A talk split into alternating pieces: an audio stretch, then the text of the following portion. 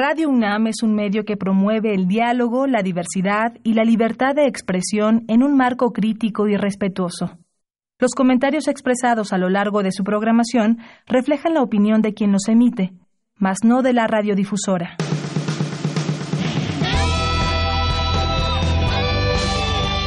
Prisma RU. Relatamos al mundo.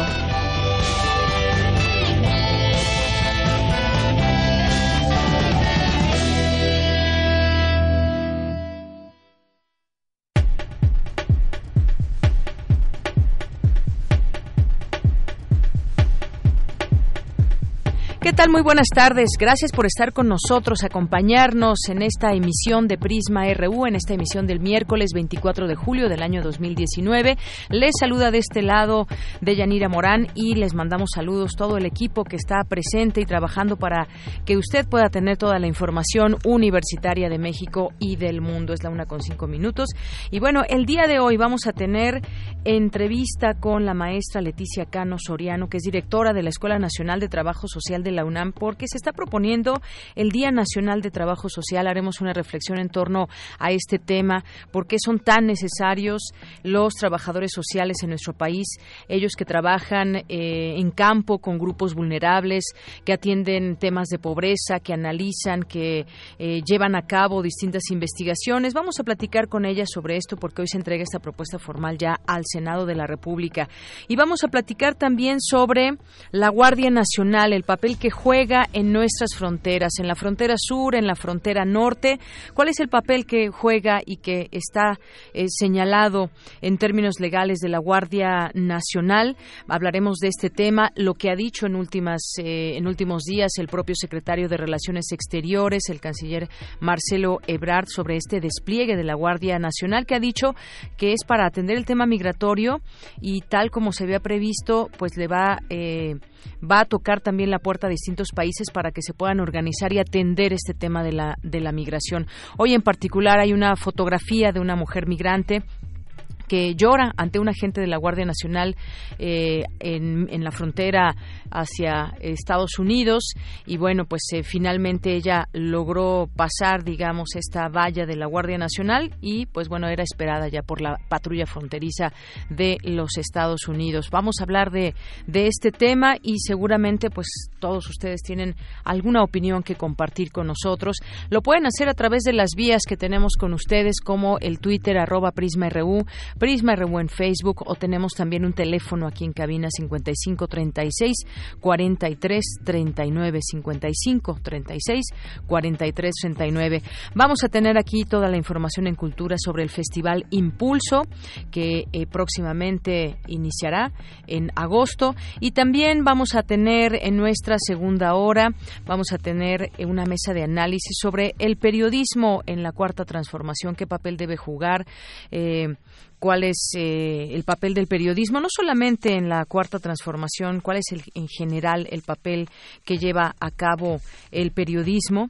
Eh, hablemos de libertad de expresión, hablaremos también acerca, pues justamente esto viene de las declaraciones que hiciera el propio presidente dirigiéndose a los medios de comunicación y bueno, pues de esto, de esto platicaremos, por supuesto, en esta mesa de análisis donde nos acompañará Luis Guillermo Hernández que es periodista y pues tiene estudios de doctorado en comunicación por la Universidad Iberoamericana aquí en la Ciudad de México.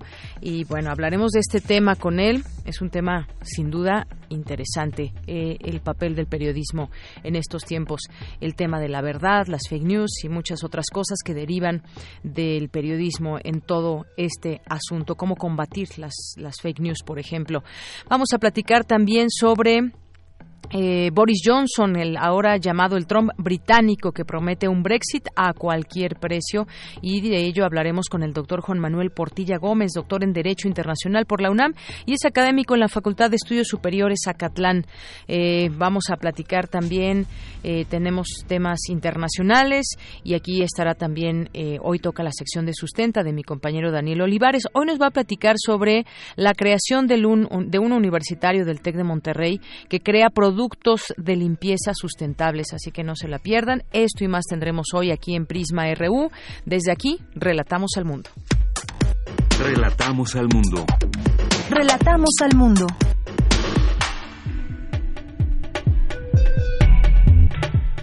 La una con nueve minutos y en este miércoles 24 de julio en los temas universitarios, una de las debilidades del derecho internacional es la ausencia de coercibilidad. Virginia Petrova, eh, dice Virginia Petrova, Cindy Pérez Ramírez nos tendrá aquí todos los detalles. Cuenta la UNAM con reglas claras para transferir tecnología y conocimientos. Dulce García nos tendrá la información más adelante.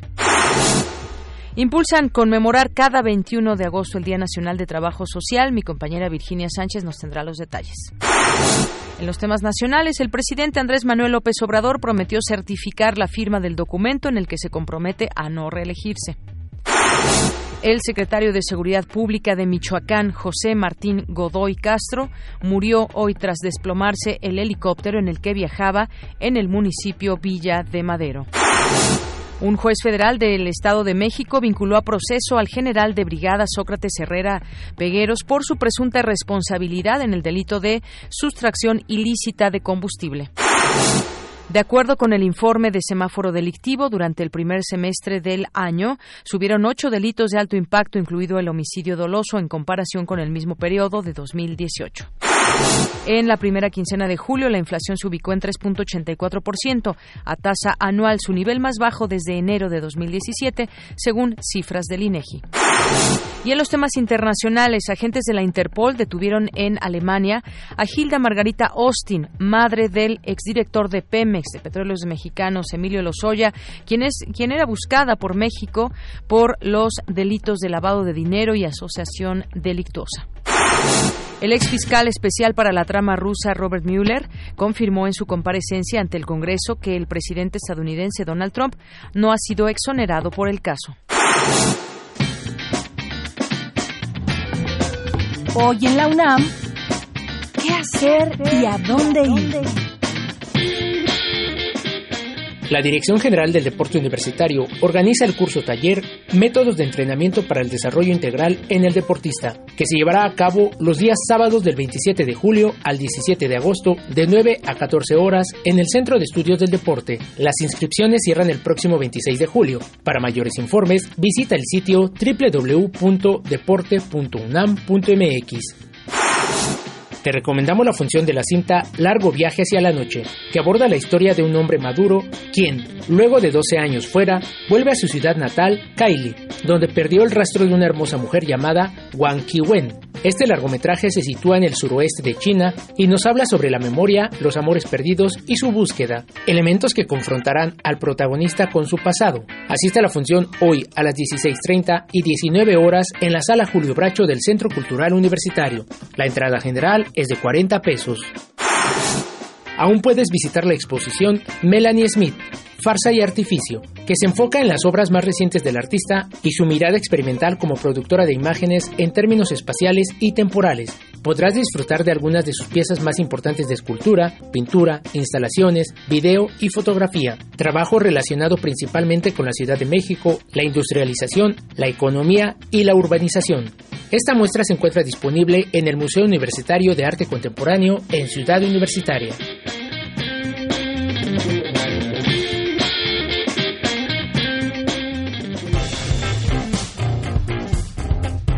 Campus RU.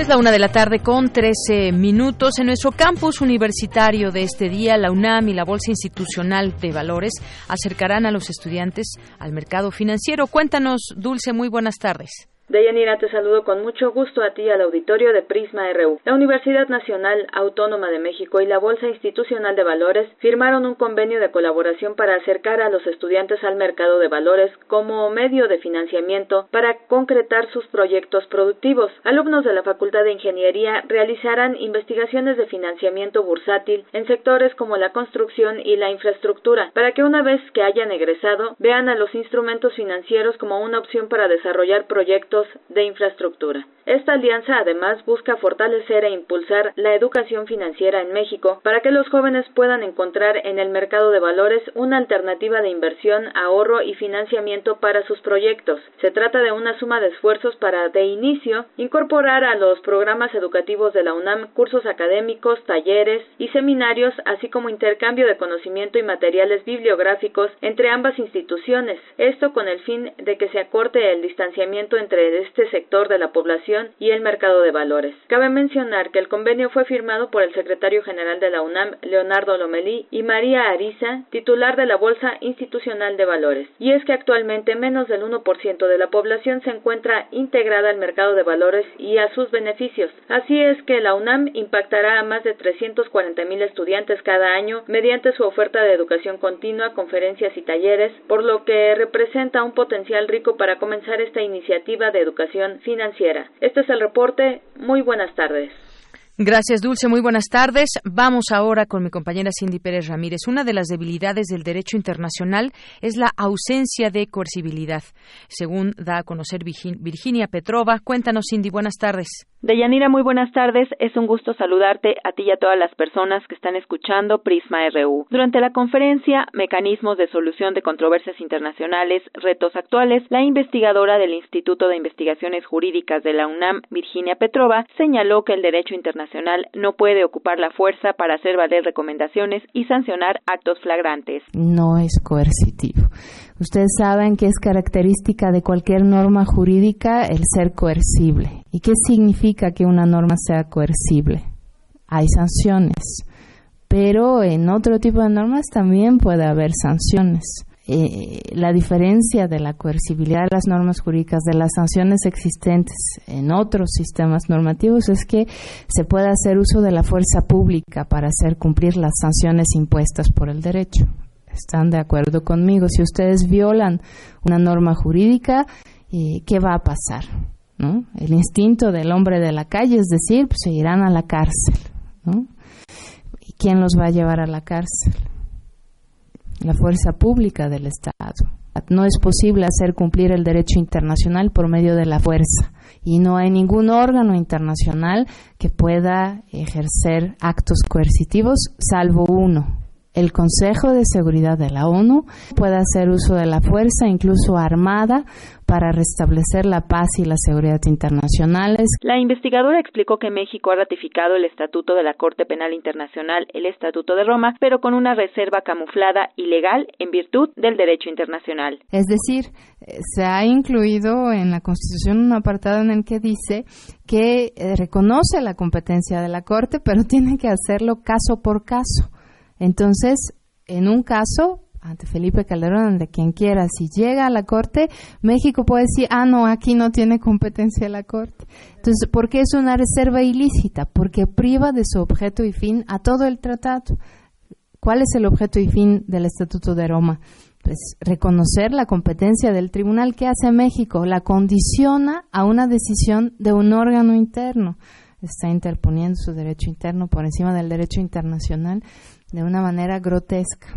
Si, si alguien quisiera demandar la responsabilidad internacional de México porque tiene en su constitución una disposición contraria al derecho internacional, podría hacerlo. Y acuérdense que la Corte, la Suprema Corte de Justicia de México, hizo un terrible retroceso a la reforma, porque reconoció que en caso de restricciones constitucionales, a derechos humanos, aun si están reconocidos en un tratado constitucional, prevalecen las restricciones constitucionales. Deyanira, hasta aquí el reporte de la conferencia Mecanismos de Solución de Controversias Internacionales, Retos Actuales. Muy buenas tardes.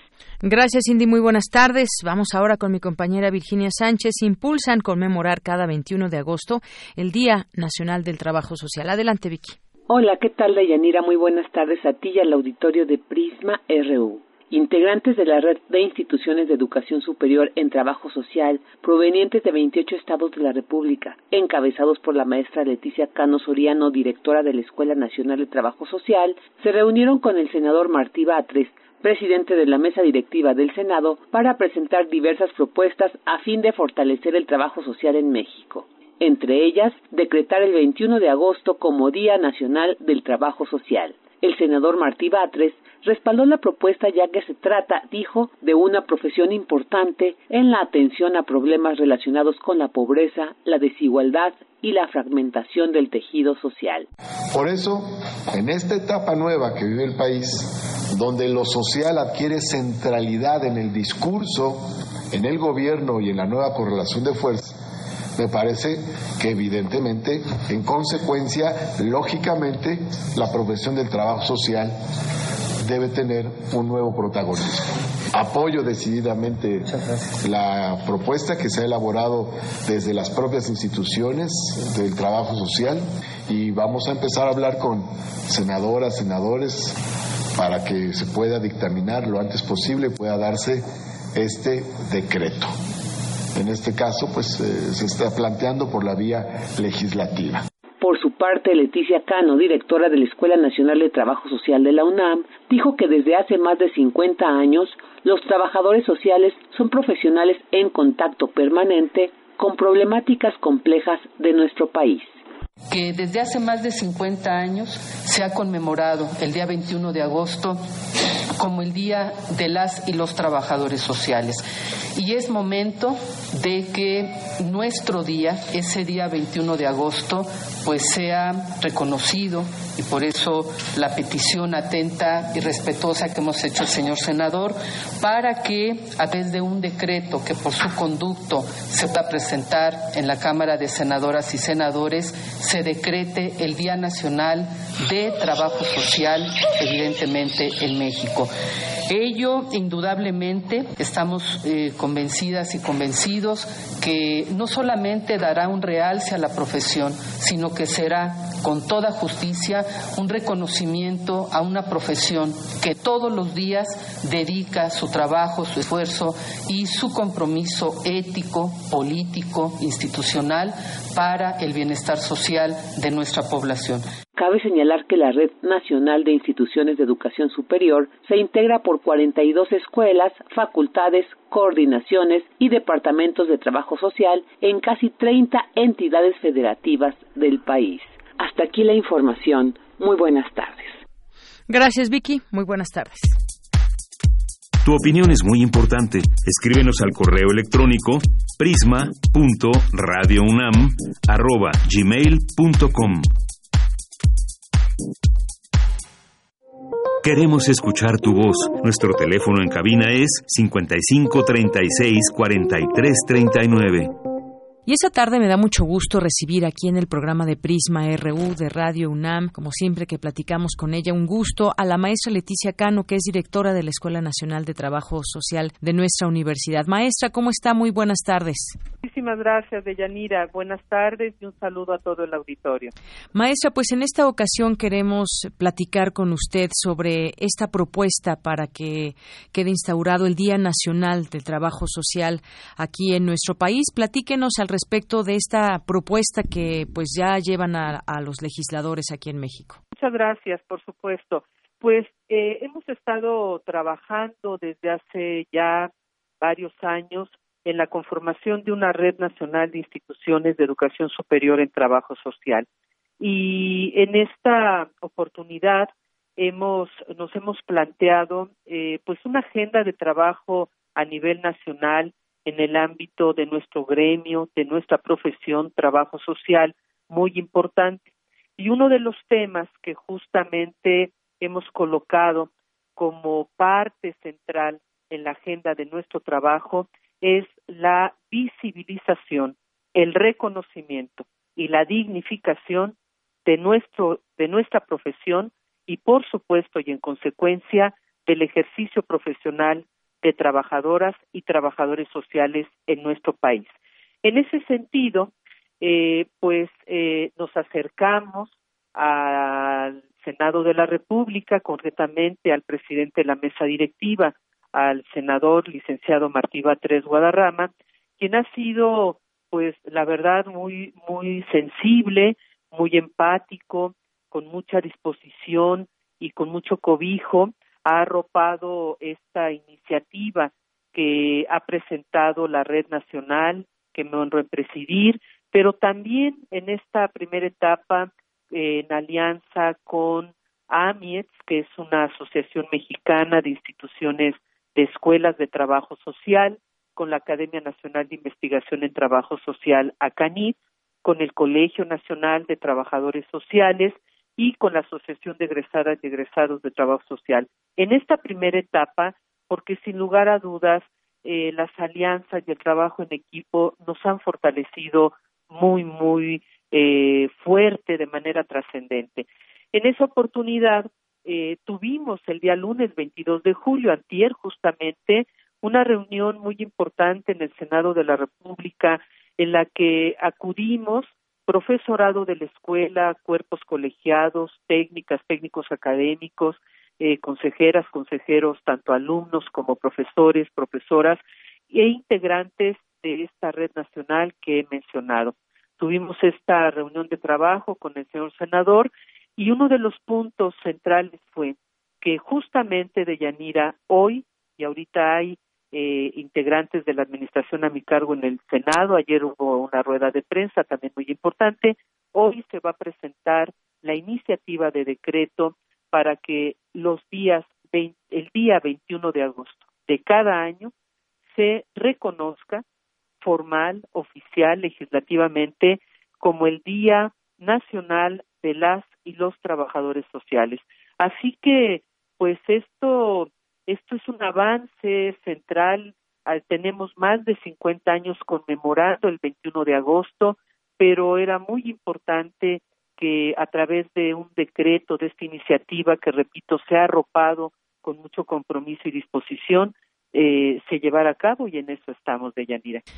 Así es, maestra. Y hay que recordar también algunos datos. Me parece muy importante. No es solamente una, no es una petición a la ligera, sino que desde hace más de 50 años los trabajadores sociales son profesionales en contacto permanente con problemáticas complejas de nuestro país. Es decir, que están cercanos a grupos de mujeres, de jóvenes, de personas con discapacidad, adultos mayores, niñas y niños. Hemos hablado en distintas ocasiones sobre el trabajo primordial que hace un trabajador social, maestra. Ayer, eh, justamente en la rueda de prensa, hacíamos hincapié en la trascendencia y la necesaria intervención de nuestra profesión desde el ámbito de la política social y desde la toma de decisiones. Indudablemente, trabajo social históricamente y las y los trabajadores sociales han desarrollado un papel central en la generación de diagnósticos, de intervenciones de desarrollo comunitario, local, de el diseño de estos modelos necesarios para poder trabajar justamente con toda la población, pero particularmente con nuestra población que todavía, lamentablemente hoy en día, padece etapas, momentos, entornos de discriminación, de pobrezas, desigualdades, de una inequidad en temas de género eh, y que prácticamente pues tenemos que seguir trabajando en el fortalecimiento del tejido social en México y no hay lo digo claro con una visión multidisciplinaria pero la expertise en lo social y en la cuestión social está sentada justo en nuestro gremio, en nuestra profesión. Tenemos que seguir trabajando muy fuerte en ello porque tenemos grupos de la población en alta y muy alta vulnerabilidad social. Y todos estos temas que, repito, con una visión, por supuesto, multidisciplinaria, pero colocando de manera muy clara las funciones, las actividades, el quehacer profesional de trabajadoras y trabajadores sociales, es fundamental que se realce, que se visibilice y que se incorpore al profesional en la toma de decisiones para brindar conjuntamente con la población, con las instituciones, con organizaciones de la sociedad civil, con el sector público y privado, las alternativas y los caminos, ¿verdad?, necesarios para que se genere mayor bienestar social entre nuestras comunidades. Así es, maestra. Son grupos vulnerables. Ahora, pues tenemos eh, frente a nosotros muchos retos como mexicanos, como desde el gobierno. Tenemos casos, por ejemplo, este tema de los migrantes, por ejemplo, que tiene que ver con derechos humanos, tiene que ver con distintos temas. Son grupos vulnerables. Está la pobreza. Usted mencionaba también este tema de género. Hay mucho por hacer y me parece que reconocer este día, pues es una buena manera también de saber que hay mucho por hacer en todos estos rubros? Definitivamente, Deyanira, y vivimos y lo hemos conversado en otros momentos en este programa tan importante de Radio UNAM que nos ha abierto muchos espacios y agradecemos infinitamente. Hemos conversado que estamos viviendo momentos muy complejos, muy complejos porque indudablemente el tema de violencias sociales, de feminicidios, de desapariciones, de esta este proceso, ¿verdad? Eh, migratorio que se ha recrudecido en muchos sentidos y que eh, nos exige todos los días desde la academia, desde la investigación, desde la formación de profesionales en trabajo social, tener la mayor claridad ética, académica, profesional, este compromiso social para seguir eh, participando y tener intervenciones mucho más pertinentes que de verdad coadyuven, eh, inclusive también en estos en estos ámbitos de la sustentabilidad, por ejemplo, ¿no?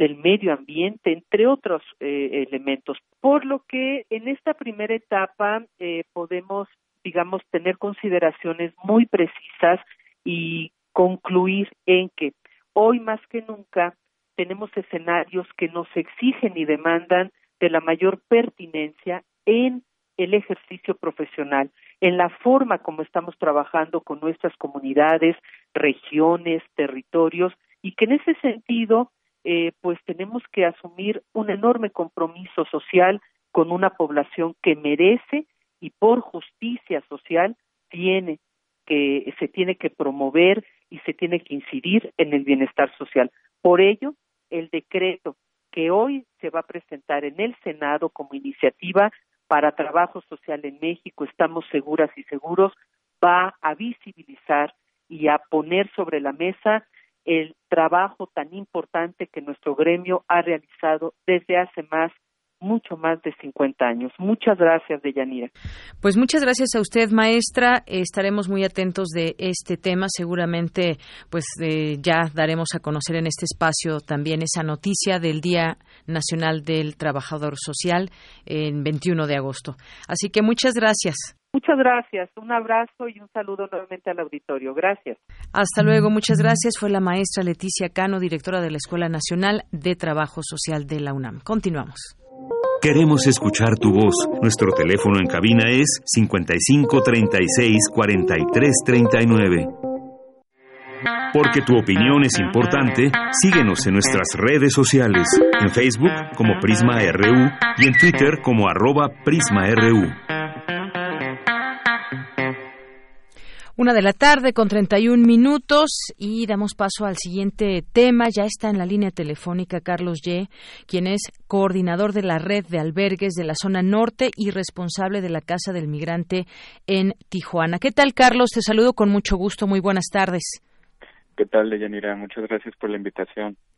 Eh, pues Carlos, queremos platicar contigo sobre pues varias cuestiones ligadas a la, a la migración ahora que estamos en este tema donde pues hacer una recopilación muy rápida de lo que ha sucedido, miles de migrantes están pasando hacia nuestra frontera, hubo un llamado, un acuerdo entre Estados Unidos y México para tratar de frenar esa migración y que evite llegar hacia hacia Estados Unidos, labor que le toca a México y labor que aceptó y que es una labor sin duda muy difícil por todas las aristas que puede tener el tema de la migración. Aunado a todo esto, pues ahora la Guardia Nacional fue desplegada en ambas eh, fronteras para hacer esta labor de vigilancia de no permitir a los migrantes, en el caso del sur, que entren hacia nuestro país y en el caso del norte, pues evitar que lleguen hacia los Estados Unidos tú, porque queremos conocer más de cerca, eh, sobre todo tú que haces esta pues labor muy de cerca con los migrantes en uno de los distintos albergues que hay en nuestro país a lo largo de, nuestro territorio. Platícanos qué es lo que has visto a raíz de estos quizás últimos meses, últimas semanas en este caso. Sí, claro, este, algo muy importante para tener presente siempre que hablamos de, del norte en el tema de migración es eh, que hay un flujo permanente de deportados, ¿no? El, el año pasado eh, Estados Unidos deportó más o menos 206 mil mexicanos desde, desde Estados Unidos, los cuales pues en su gran mayoría fueron recibidos por el norte de México, por los puntos de deportación. Eh, estos puntos ahora están sobrecargados por eh, el flujo de, de personas extranjeras eh, que siempre ha existido. ¿no? Lo nuevo en realidad es el formato de las caravanas, que, es, eh, que son agrupaciones grandes que viajan juntas en lugar de un flujo constante y pequeño.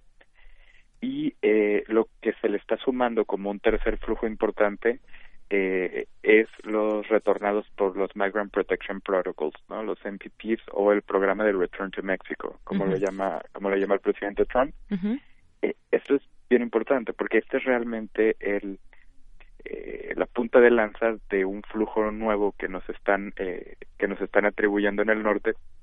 Y son personas que ingresan a Estados Unidos a pedir asilo y Estados Unidos les dice eh, perfecto tu fecha de corte para para pelear tu asilo es en tres meses regrésate a México mientras y México los acepta entonces esto fue una fue parte de, del acuerdo de lo que recordamos hace unos meses no se han han ingresado a, a México por este formato más de 18 mil migrantes extranjeros retornados desde Estados Unidos para esperar su fecha de corte aquí en México. Esa es una de las acciones eh, que me gustaría también que, que, tu auditorio tuviera en perspectiva. Uh -huh. Tiene un trasfondo fiscal muy fuerte. ¿no? Eh, Estados Unidos se ahorra eh, centros de detención, comidas, procesos, juicios, o sea, al exportarle a México la responsabilidad uh -huh. eh, de dar protección internacional que aparece después de, de, los crímenes de guerra de la Segunda Guerra Mundial, pero es una responsabilidad del Estado de Estados Unidos.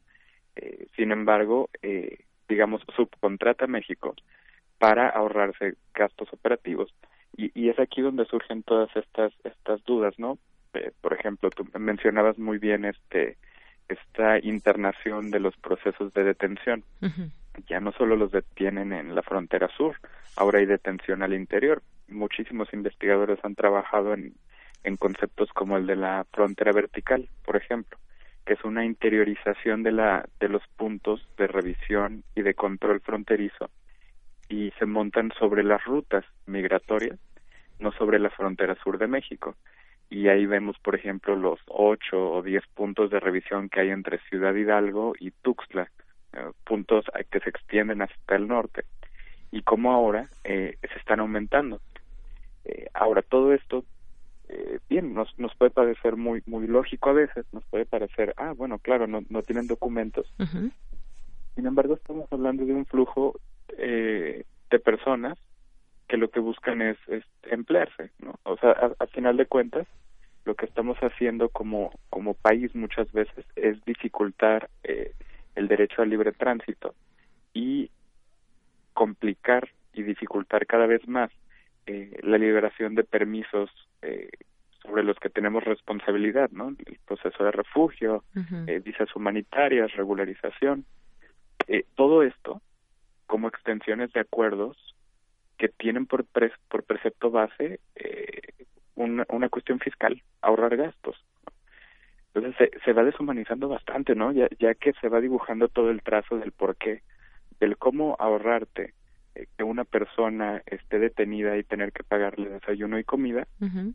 se va transformando, transformando, hasta que vemos eh, imágenes como las que, que han salido en los medios, sí. de personas muertas, niños ahogados, eh, asesinados, golpeados, uh -huh. eh, situaciones como las de la estación migratoria en Tapachula, y, y se, se, hace una cadena enorme donde se vuelve un, un producto, ¿no? El, el, migrante se vuelve un, un medio de eh, negociación para reducir costos operativos y yo creo que ahí está la base de un problema muy grande. Claro, claro, es un problema muy grande. Eh, eh, Carlos, eh, por ejemplo, esto que mencionabas de que para evitarse todos esos gastos, por ejemplo, Estados Unidos de las personas que están eh, detenidas, que están en una situación todavía quizás para ser deportadas y demás, que mientras tanto están en estas en estas jaulas, eso se pasaría a México en todo caso. Pero aquí quizás lo que yo estoy viendo, corrígeme si no es así, esa responsabilidad le toca a Estados Unidos. ¿Por qué? Porque es un país seguro. a México se le está, en algún momento se ha deslizado esa idea de ser el tercer país eh, seguro para que asuma esas responsabilidades, pero es algo que todavía, pues ni siquiera está a discusión todavía, no se han entablado esas pláticas eh, que ya vayan a presentar a México como el tercer país seguro. Lo podría ser o no, ese es otro otro tema que también se puede se puede debatir. Le está cayendo, digamos, a México una responsabilidad que en todo caso no le toca. Sí, precisamente, totalmente no es una responsabilidad de México. Si el migrante, eh, una cuestión ahí con la seguridad es que se ve por caso, ¿no? Este, eh, México es, firmante, México acordó dar refugio a personas eh, que requieren protección internacional. Si un migrante presenta una solicitud de refugio ante INM o ante Comar, idealmente, este, México tiene un protocolo para protegerlo. Obviamente, de, disfuncional, lento, sobrecargado, como, como muchas cosas, ¿no? Eh, por, por problemas de, de, estrategia, de recursos humanos, pero eh, México tiene responsabilidad sobre quienes le piden a él como Estado protección internacional. Sin embargo, los que lo piden a Estados Unidos, es Estados Unidos el que debe de llevar todo el proceso y, y hacer este y hacer bueno esta eh, todo este ese trámite, digamos. Exacto, absorber los costos, etcétera.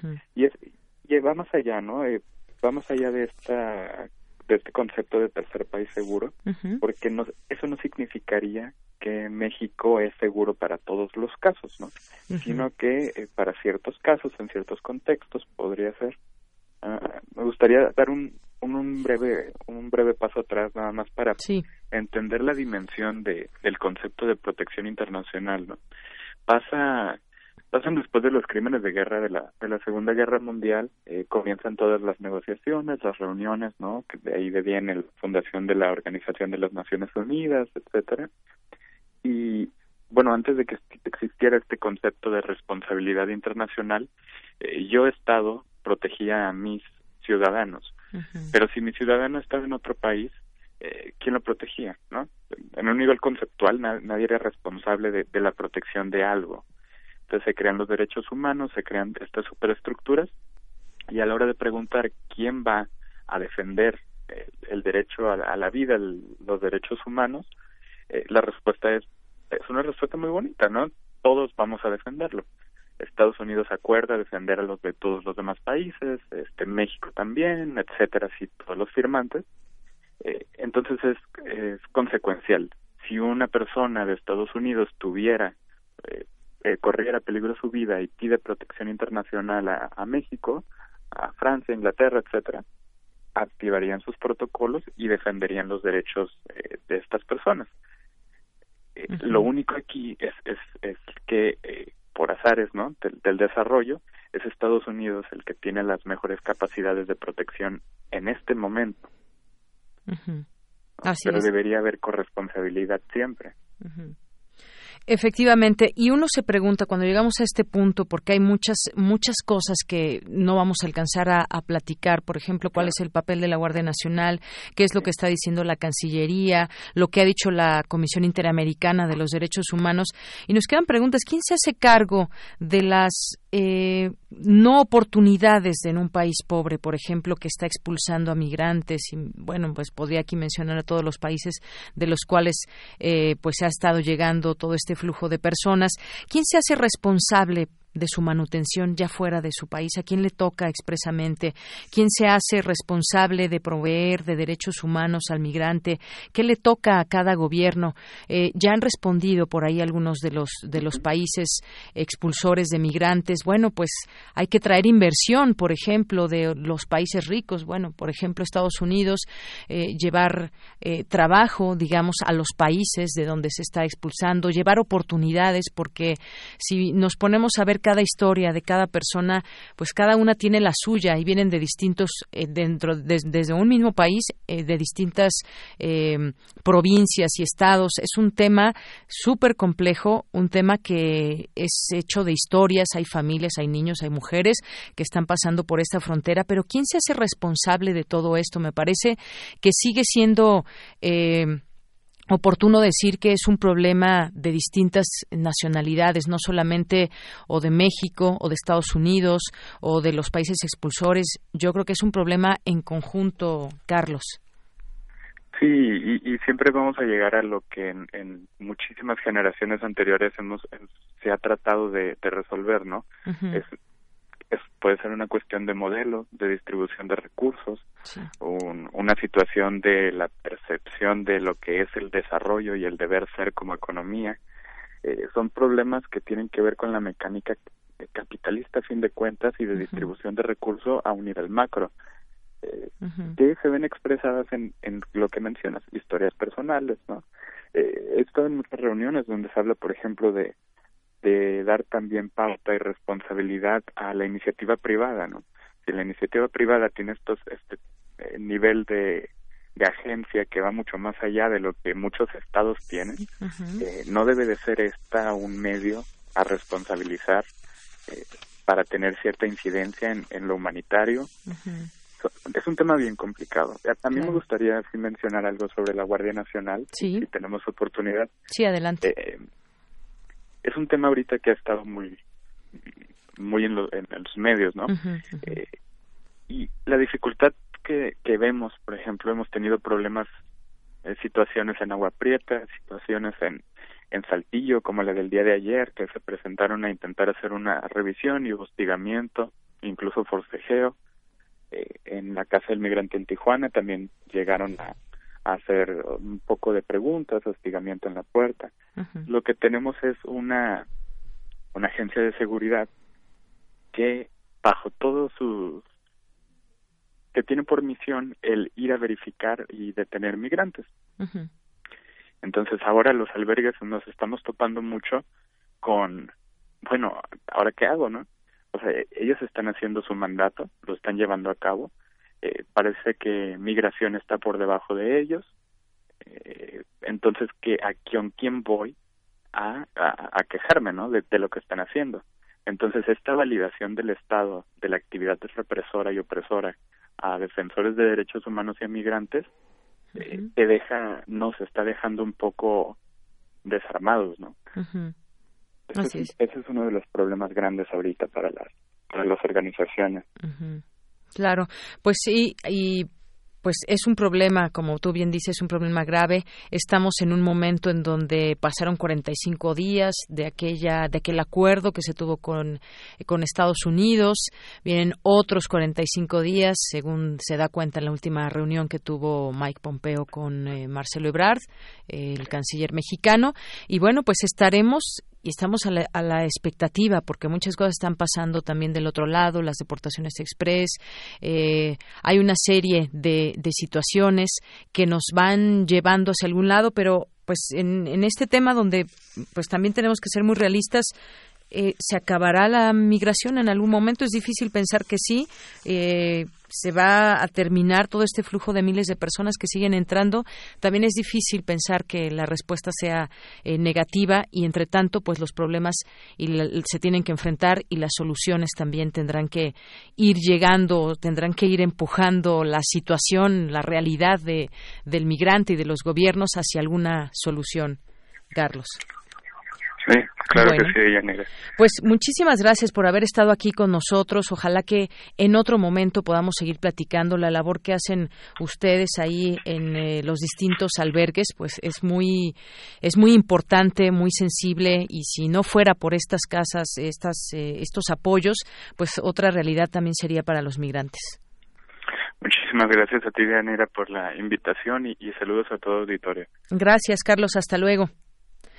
Muy buenas tardes a Carlos Ye, coordinador de la red de albergues de la zona norte y responsable de la Casa del Migrante en Tijuana. Y bueno, tenemos mm, rápidamente algunas, algunas noticias nacionales. Bueno, pues murió el titular de la Secretaría de Seguridad, el director de, eh, de Michoacán, de Seguridad Pública, el director del Seguro Popular también en accidente de helicóptero. Eh, esto de en Villa Madero, Michoacán, un helicóptero de la Secretaría de Seguridad Pública de este estado se estrelló esta mañana a la altura del municipio de Villa Madero, informaron autoridades del gobierno del estado. Las fuentes consultadas indicaron que en el accidente murieron los dos pilotos, así como el titular de la Secretaría de Seguridad Pública, Martín Godoy Castro, y el director del Seguro Popular en la entidad, Germán Ortega. Es información que se da a conocer. Le leo del periódico El Universal. Silvano Aureoles, quien es gobernador de Michoacán, confirmó la muerte de José Martín Godoy Castro, titular de seguridad, y Germán Ortega. De acuerdo con los primeros reportes, la aeronave se estrelló en la zona serrana, en el municipio ubicado a 43 kilómetros de la capital michoacana. La alerta encendió, eh, se encendió cuando la aeronave perdió la comunicación con su base, por lo que después se confirmó el accidente. A decir del gobierno de Michoacán, José Martín Godoy salió de la ciudad de Morelia y se dirigía a un evento de certificación de policías en el municipio de Huetamo cuando ocurrió el accidente. Por su parte, el gobernador Silvano Aureoles expresó sus condolencias a través de su cuenta de Twitter. Pues se tendrá que hacer una investigación eh, exhaustiva, por supuesto, el que sea el titular de seguridad pública entre los que los que murieron, pues sí, sin duda levanta muchas eh, suspicacias en torno a lo que ha sucedido este accidente y bueno pues la situación también que impera en el estado de Michoacán y bueno pues más adelante también le daremos a conocer pues lo que ha pasado con la familia de Emilio Lozoya que su madre pues ya fue detenida en Alemania en tanto que un juez frena indefinidamente la captura de él por el caso Odebrecht. Así que, pues, en un momento más también continuaremos con la información nacional. Porque tu opinión es importante, síguenos en nuestras redes sociales, en Facebook como Prisma RU y en Twitter como arroba PrismaRU. Prisma RU. Relatamos al mundo.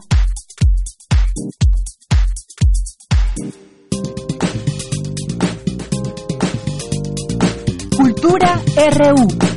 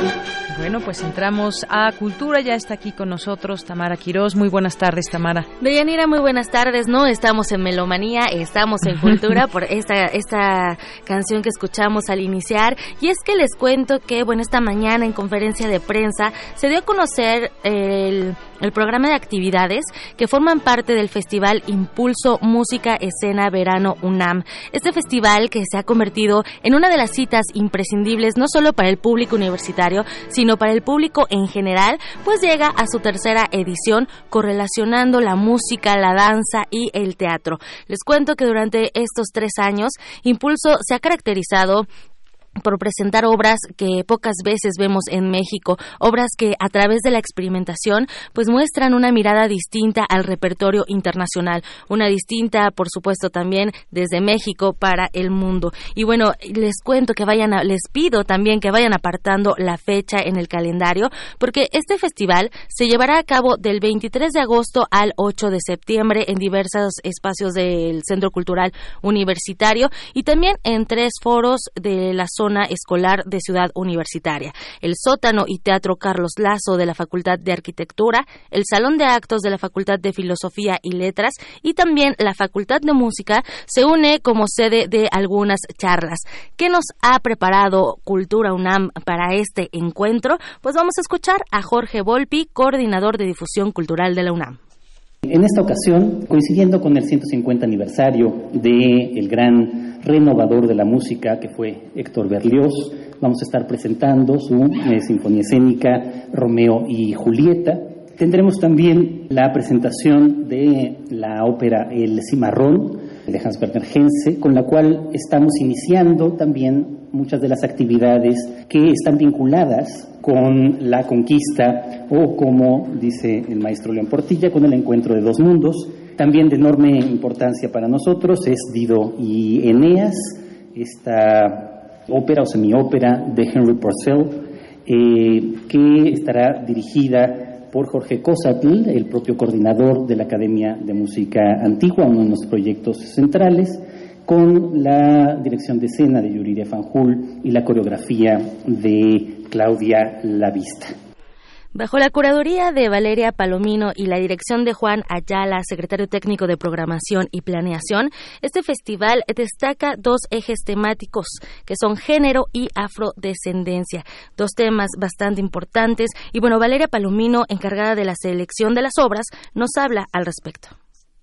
Como ya se imaginarán, bueno, para representar Romo y Julieta hay que tomar ciertas elecciones sobre cuáles son las eh, cosas en las que te vas a concentrar. Pueden ser cosas políticas, pueden ser cosas digamos, temas da para mucho. Y en este caso sí, el, director eligió el tema de género como el más representativo para él de, esta dramaturgia y justamente para Vido y Eneas. Y eso fue algo que coincidió los directores cuando llegaron, ellos ni siquiera se conocían, digamos, la directora de Vido y Eneas, Yuriria Fanjul y el director David Gaitán de Romo y Julieta, el día que llegaron a presentar su proyecto, tuvieron muchas coincidencias sobre cosas de las lecturas de las obras, a pesar de que las obras son muy distintas ¿no? en su naturaleza. Y hay una alegoría y hay una comparación también de la reina Dido con otra reina de la historia, lo, podrán ver en la puesta en escena.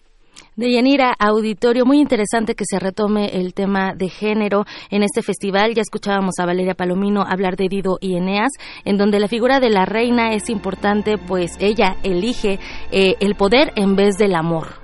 Ahí, ahí les dejamos nada más el dato. También el conflicto de los montescos y los capuletos, pues se trasladan al tema de género. Y bueno, en general, lo que realizaremos en esta edición es un viaje sensorial. Habrá música en vivo, participan la orquesta y el coro de la Academia de Música Antigua de la UNAM, el taller coreográfico, la compañía juvenil de danza contemporánea, por supuesto, las direcciones de teatro y, bueno, dicho sea de paso, la Filmoteca ha preparado el ciclo de cine El cine y sus escenarios. Ahí también les, les damos el dato para que vayan anotando. Y bueno, en este, en este ciclo de cine destaca la proyección de Suspiria, que es una cinta de terror que participó en el Festival de Venecia del año pasado, de 2018. También, fiel a su estructura, Impulso ofrece actividades formativas donde participa la cátedra Igman Bergman de la UNAM, eh, con dos masterclass. El creador y docente venezolano Miguel Isa ofrecerá el taller Dirección Escénica e Interpretación en la Ópera. En este taller, eh, lo que se va se busca es trabajar con cantantes y directores para ofrecerles herramientas que permitan una mejor comprensión del espacio escénico. Yo creo que es una gran oportunidad para ver óperas que no se han montado o que difícilmente podremos verlas en otro espacio. Así que les recuerdo, Festival Impulso se lleva se llevará a cabo del 23 de agosto al 8 de septiembre. Al iniciar esta sección de Yanira me preguntabas qué es IM punto mm, pulso, ¿no? Y, te comentaba que sí, desde la primera edición, así es, eh, lo que buscan es justo impulsar a los nuevos talentos, a los universitarios, claro, también siempre con una asesoría de los profesionales, ¿no? De, toda la gente que está participando. Son miles de personas las que están encargadas de esta logística y bueno, también eh, pues todo el público en general puede acudir a las proyecciones, a también a, la ópera y ver eh, parte de lo que nos ofrece la UNAM a través de la Coordinación de Difusión Cultural. Claro, son grupos eh, artísticos de la universidad que nos presentan pues también cosas nuevas y cosas clásicas que ya, como bien decías en todo este programa, que pueden consultar en la página, eh, pueden darse cuenta de todo lo que va a presentar este, este festival. Por supuesto, y también ahora que mencionas esto de, las obras clásicas, eh, también eh, pues retomando la agenda, la agenda pública, en este caso pues llevándolo al 2019 también. Y gran parte del trabajo que se ha realizado en, para este festival es Impulso Futuro, Impulso Emerge, que son dos convocatorias en donde pues pues sí, convocan a universitarios a que presenten 15 minutos de sus obras, de lo que ellos quieren mostrar a través del arte y bueno se les va dando un seguimiento. Entonces lo que harán en esta edición es llevar también estas obras a, digamos las van a ser itinerantes. Van a estar durante todo el año presentándose y bueno para que sepan las fechas y todos los datos exactos, consulten www.cultura.unam.mx y también sigan las redes sociales de Cultura UNAM, porque ahí diario, diario nos tienen información muy importante. Claro, calidad UNAM y además mencionábamos también eso de los precios. Son la verdad que ah, estos espectáculos valen la pena y están muy al alcance de todos. Así es, hay descuentos para estudiantes, para INAPAM, los descuentos habituales, entonces más vale, más vale acudir del 23 de agosto al 8 de septiembre. De Yanira, me despido, les deseo que tengan una excelente tarde. Gracias, Tamara, igual para ti. Pues vamos a hacer una pausa, regresamos a la segunda hora de Prisma RU.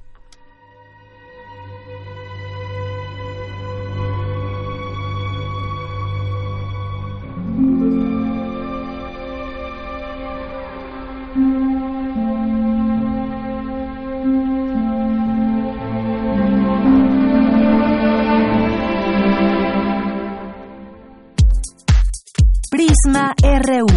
Relatamos al mundo.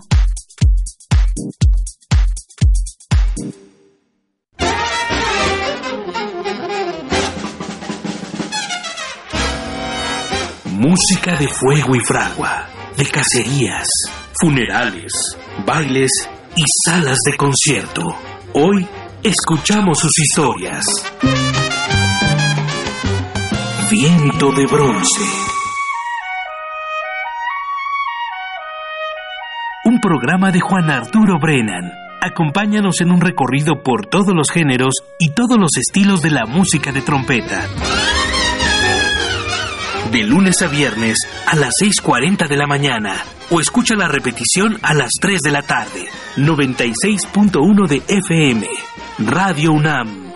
Experiencia sonora.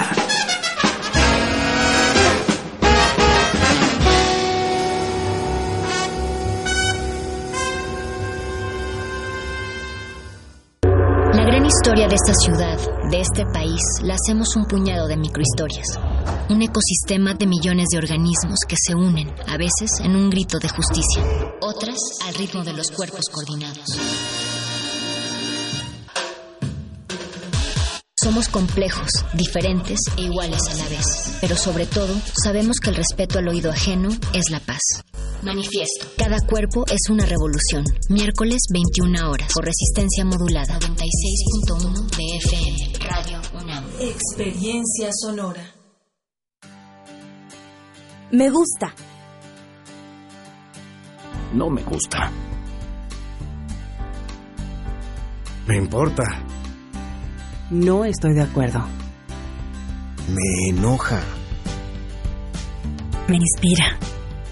México es plural y las personas tenemos diferentes opiniones, pero hay algo que nos une. Queremos que nos vaya bien. Porque en la democracia contamos todas. Contamos todos.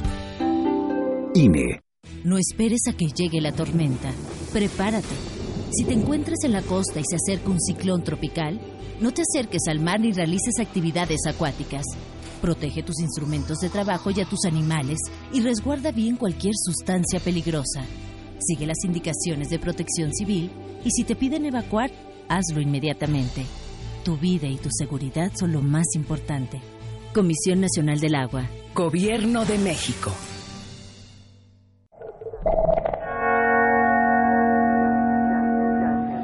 Jan Hendrix. Tierra firme.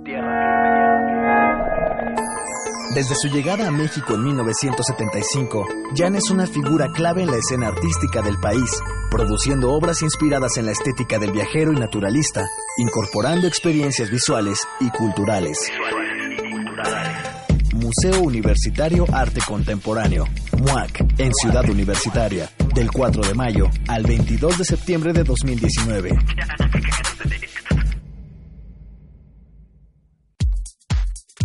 Tu opinión es muy importante. Escríbenos al correo electrónico prisma.radiounam@gmail.com.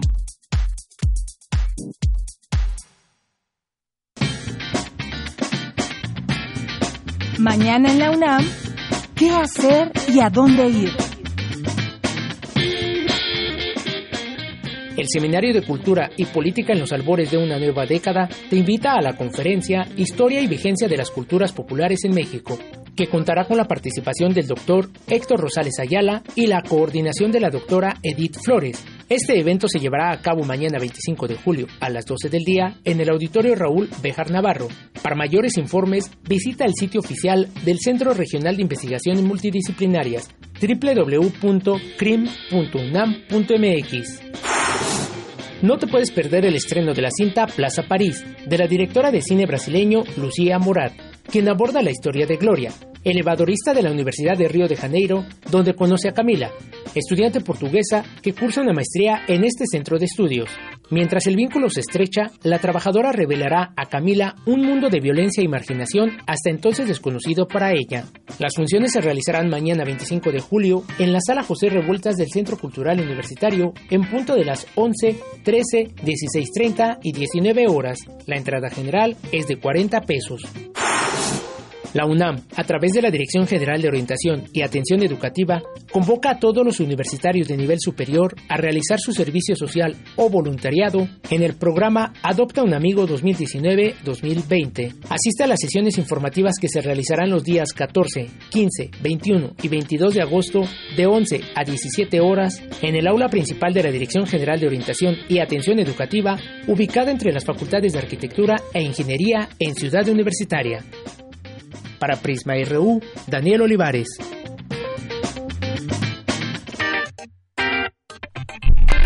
Gracias a nuestro compañero Daniel Olivares por estas recomendaciones diarias y vámonos ahora, pues tenemos también algunas algunos comentarios a través de nuestras redes sociales que siempre les agradecemos y les pedimos que se hagan presentes.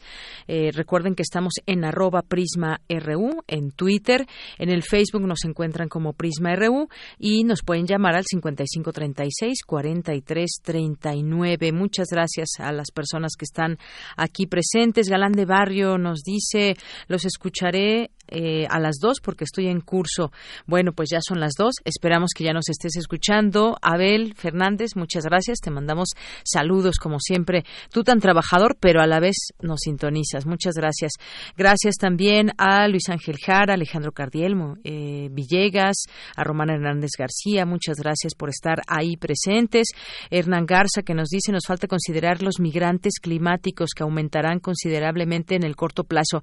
Ese es un tema muy interesante, Hernán Garza, que tiene que ver con la migración más allá de más allá de la pobreza, el cambio climático. Cuando alguna vez me lo me lo expuso eh, un economista eh, que la las grandes migraciones iban a dar por el cambio climático, no entendía bien cuál era ese eh, concepto y por qué. Pues efectivamente nos estamos acabando el, el planeta de alguna manera, nuestros recursos naturales y eso genera también migración. Muchas gracias por comentarlo, Hernán Garza. Carlos Río Soto también está por aquí presente. Muchas gracias. Román Hernández García nos dice, excelente tarde, el periodismo debe ser crítico, señalándose lo malo y lo bueno. Debe de abstenerse de ejercer influencia que, no, que nos deje incidir si estamos de acuerdo con sus notas. Muchas gracias. Ya platicaremos de este tema en un momento más porque vamos, es un tema polémico y es un tema que debemos hablar y debemos de poner los puntos sobre las CIES. ¿Cuál es la labor del periodismo? Gracias, Román. Eh, también nos escribe por aquí Carl Cooper. Nos escribe también Marco, Marco Fernández, Dantime, Hugo Lemus, Sergio, Luis Ángel Jara, ya lo mencionamos, Margeven, muchas gracias, aquí presentes. Eh, le mandamos también saludos a nuestro defensor de radio y TV UNAM, por supuesto, aquí presente, también en, eh, en esta red social, recomendando que escuchen el programa y también siempre atento, por supuesto, de lo que usted pueda señalar y, y observar a través de este, de este programa. Eh, danza, Teresa Bosques Tisler también, muchas gracias. A David Licona Padilla, Napoleón Cárdenas, Elsa Cruz. Eh, yo aquí, así se llama en su Twitter. Dave también eh, nos escribe María Martínez, Ángel Cruz también. Muchísimas gracias. Hugo Delgado, Magdalena González, muchos saludos. Eh, Armando Cruz, que también siempre está ahí presente con nosotros en esta en esta sintonía. Había visto por aquí también eh, Hernán Garza que ya nos decía también sobre ese tema de los migrantes y a ver dónde está bueno, ahorita lo, lo encuentro, un, un tuit que quería comentar con todos ustedes. Aquí está, me parece. Juan Moreno, le mandamos muchos saludos, muchos saludos. Bueno, vamos a continuar, vamos a continuar con información que tenemos para ustedes en este día. Cuenta la UNAM con reglas claras para transferir tecnología y conocimientos. Cuéntanos, Dulce García, buenas tardes. Deyanira, muy buenas tardes a ti y al auditorio de Prisma RU. Desde marzo pasado, la UNAM cuenta con reglas claras y homologadas para transferir a la sociedad la industria tecnológica y los conocimientos que se originan en sus aulas, laboratorios y oficinas. Los lineamientos generales sobre transferencia de tecnología y conocimiento son la plataforma más detallada y amplia con que cuenta la Universidad Nacional para ofrecer al exterior, con la debida protección técnica y legal, los productos, servicios y conocimientos que aquí se originan, en todas las ramas del saber. Al respecto habla Juan Manuel Romero Ortega, titular de la Coordinación de Innovación y Desarrollo. Una de las ventajas que representan los lineamientos es que permiten que todas las actividades que tienen que ver con este tipo de transferencias de tecnología conocimiento, de servicios, de procesos de incubación de empresas, sean uniformes a lo largo de toda la universidad tener estos lineamientos, el tener reglas claras, el que los académicos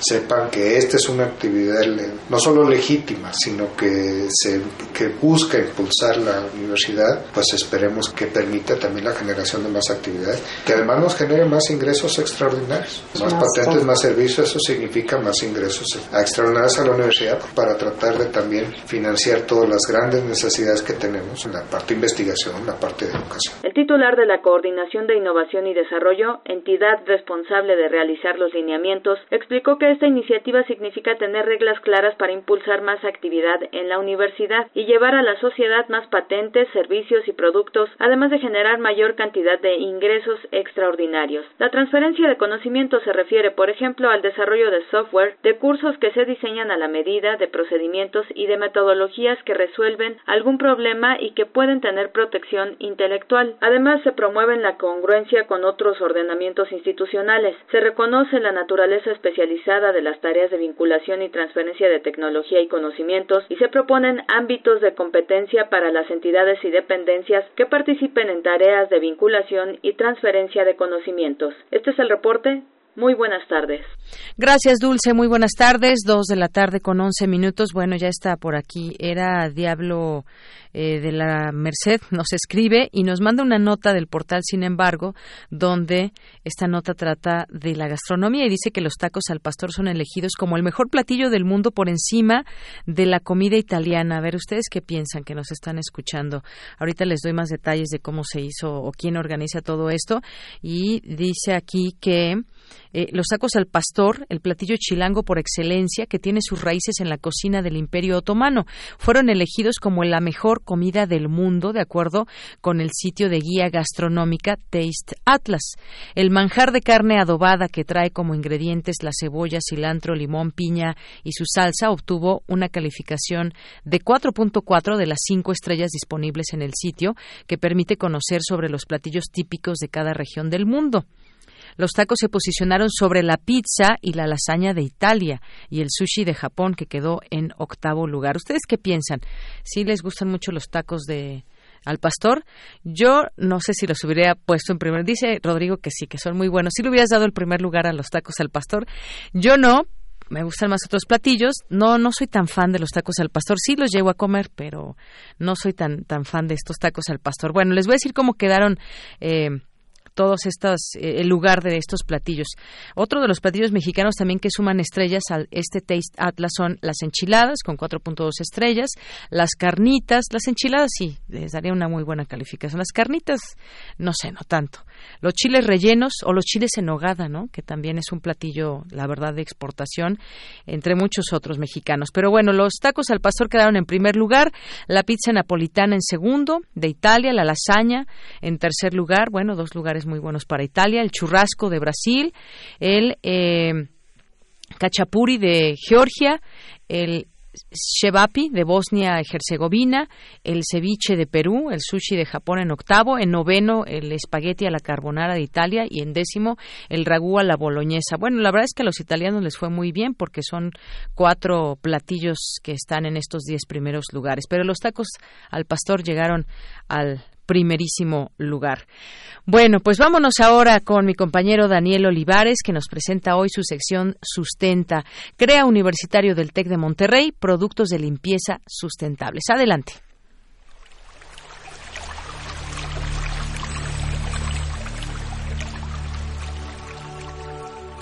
Sustenta. Sustenta.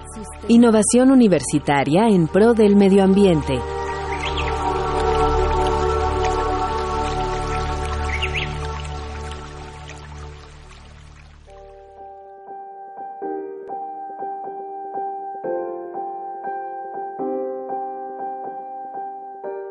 El agua es fundamental para los organismos vivos. Con ella realizan funciones vitales como la alimentación y la regulación de la temperatura corporal. Los seres humanos la necesitamos para el mantenimiento y funcionamiento adecuado del cerebro.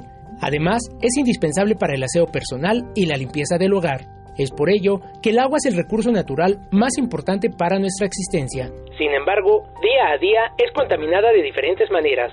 Según la Secretaría de Medio Ambiente y Recursos Naturales, existen tres fuentes contaminantes. La biológica, producida por microorganismos como bacterias, virus y protozoarios, provenientes de materia orgánica viva, generalmente de tipo fecal o de residuos alimenticios. La física, generada a partir de desechos sólidos como la basura. Y la química, originada en general por los procesos industriales y las fábricas. Los habitantes de las grandes urbes contribuyen en gran medida a esta contaminación. Los detergentes y productos de limpieza después de ser utilizados son arrojados a las alcantarillas de las aguas residuales y se convierten en fuente de contaminación del agua. En México, cada segundo son descargados 310 kilogramos de sustancias tóxicas a los cuerpos de agua, equivalente a 10 millones de toneladas al año. Ante esta situación, Daniel Fosado Zamora, egresado de la Maestría en Ciencias de Desarrollo Sostenible del TEC de Monterrey, Campus Estado de México, creó productos de limpieza con una mezcla de enzimas, cítricos y extractos herbales que permiten limpiar de manera natural cualquier tipo de superficies con el beneficio de reducir la contaminación del agua utilizada en el proceso. Fosado Zamora nos explica cómo nació la idea. Una de las problemáticas mayores son las descargas de agua contaminada y que a su vez implican altos costos en el mantenimiento de las empresas, que a veces son costos ocultos que no son siempre observables. De ahí es como nos enfocamos de la mano de un cofundador de nosotros en una fórmula enzimática, eh, la cual eh, sustituye el uso de químicos tóxicos y es así como tenemos ese impacto de no contaminar los cuerpos de agua a la vez que le estamos dando ahorros y, procesos más limpios a, a las industrias. En conjunto con el químico Daniel Alberto Alfaro, desarrollaron diversos productos como detergentes, desengrasantes y desinfectantes que no dañan el medio ambiente ni la salud, evitando el riesgo de daños en la piel y en las vías respiratorias gracias a la composición de estos productos que está basado en un proceso de degradación al que se enfrentan las moléculas por medio de un método biotecnológico inspirado en el metabolismo del cuerpo humano. El maestro Daniel Fosado nos explica son desengrasantes y sanitizantes que pueden ser usados en cualquier superficie y en cualquier proceso, son grado alimenticio. Esta base enzimática funciona igual que en el cuerpo humano. El cuerpo humano utiliza enzimas para degradar eh, grasas, carbohidratos, azúcares y proteínas. De la misma manera, nuestro producto degrada moléculas en cualquier superficie, las degrada líquido y es como logramos hacer una limpieza y mantenimiento realmente profundos con un gran desempeño al mismo tiempo que no daña a las personas que lo utilizan, no genera vapores tóxicos, no necesitan el uso de temperaturas y no son corrosivos o dañinos con ninguna superficie, lo cual incrementa también el tiempo de vida de los equipos o superficies de las empresas. Los productos se crearon para tres industrias, la alimentaria, con distintos productos de desengrasantes, jabones y antioxidantes, la hospitalaria, con desinfectantes, sanitizantes, detergentes, jabones y gel antibacterial, así como para la industria automotriz, con abrillantadores y desengrasantes para el interior y exterior de los vehículos. Estos productos sustentables actúan de manera efectiva para la limpieza en el hogar y las industrias, sustituyendo hasta cuatro productos convencionales por uno solo de estos. Generalmente con los productos convencionales primero se requiere aplicar un desengrasante que generalmente es ácido y enjuagar con agua, después lavar y enjuagar una vez más con agua, después sanitizar y enjuagar una vez más y en la mayoría de las ocasiones por la composición de los mismos productos se requiere añadir eh, otra sustancia para neutralizar el pH. En el caso de nuestro desengrasante para industria alimenticia, con un solo producto desengrasamos, desincrustamos, lavamos y eh, ya trae incluido un sanitizante que está aprobado por las propias empresas y por laboratorios con pruebas microbiológicas que garantiza el, el nivel que requiere la industria. Esta innovación universitaria representa una gran oportunidad para contribuir al cuidado del medio ambiente y la salud del ser humano. Si deseas adquirir alguno de los productos, puedes contactar al maestro Daniel Fosado y su empresa Biocap a través del sitio web www.biocap.com.mx. Para Radio Munam, Daniel Olivares.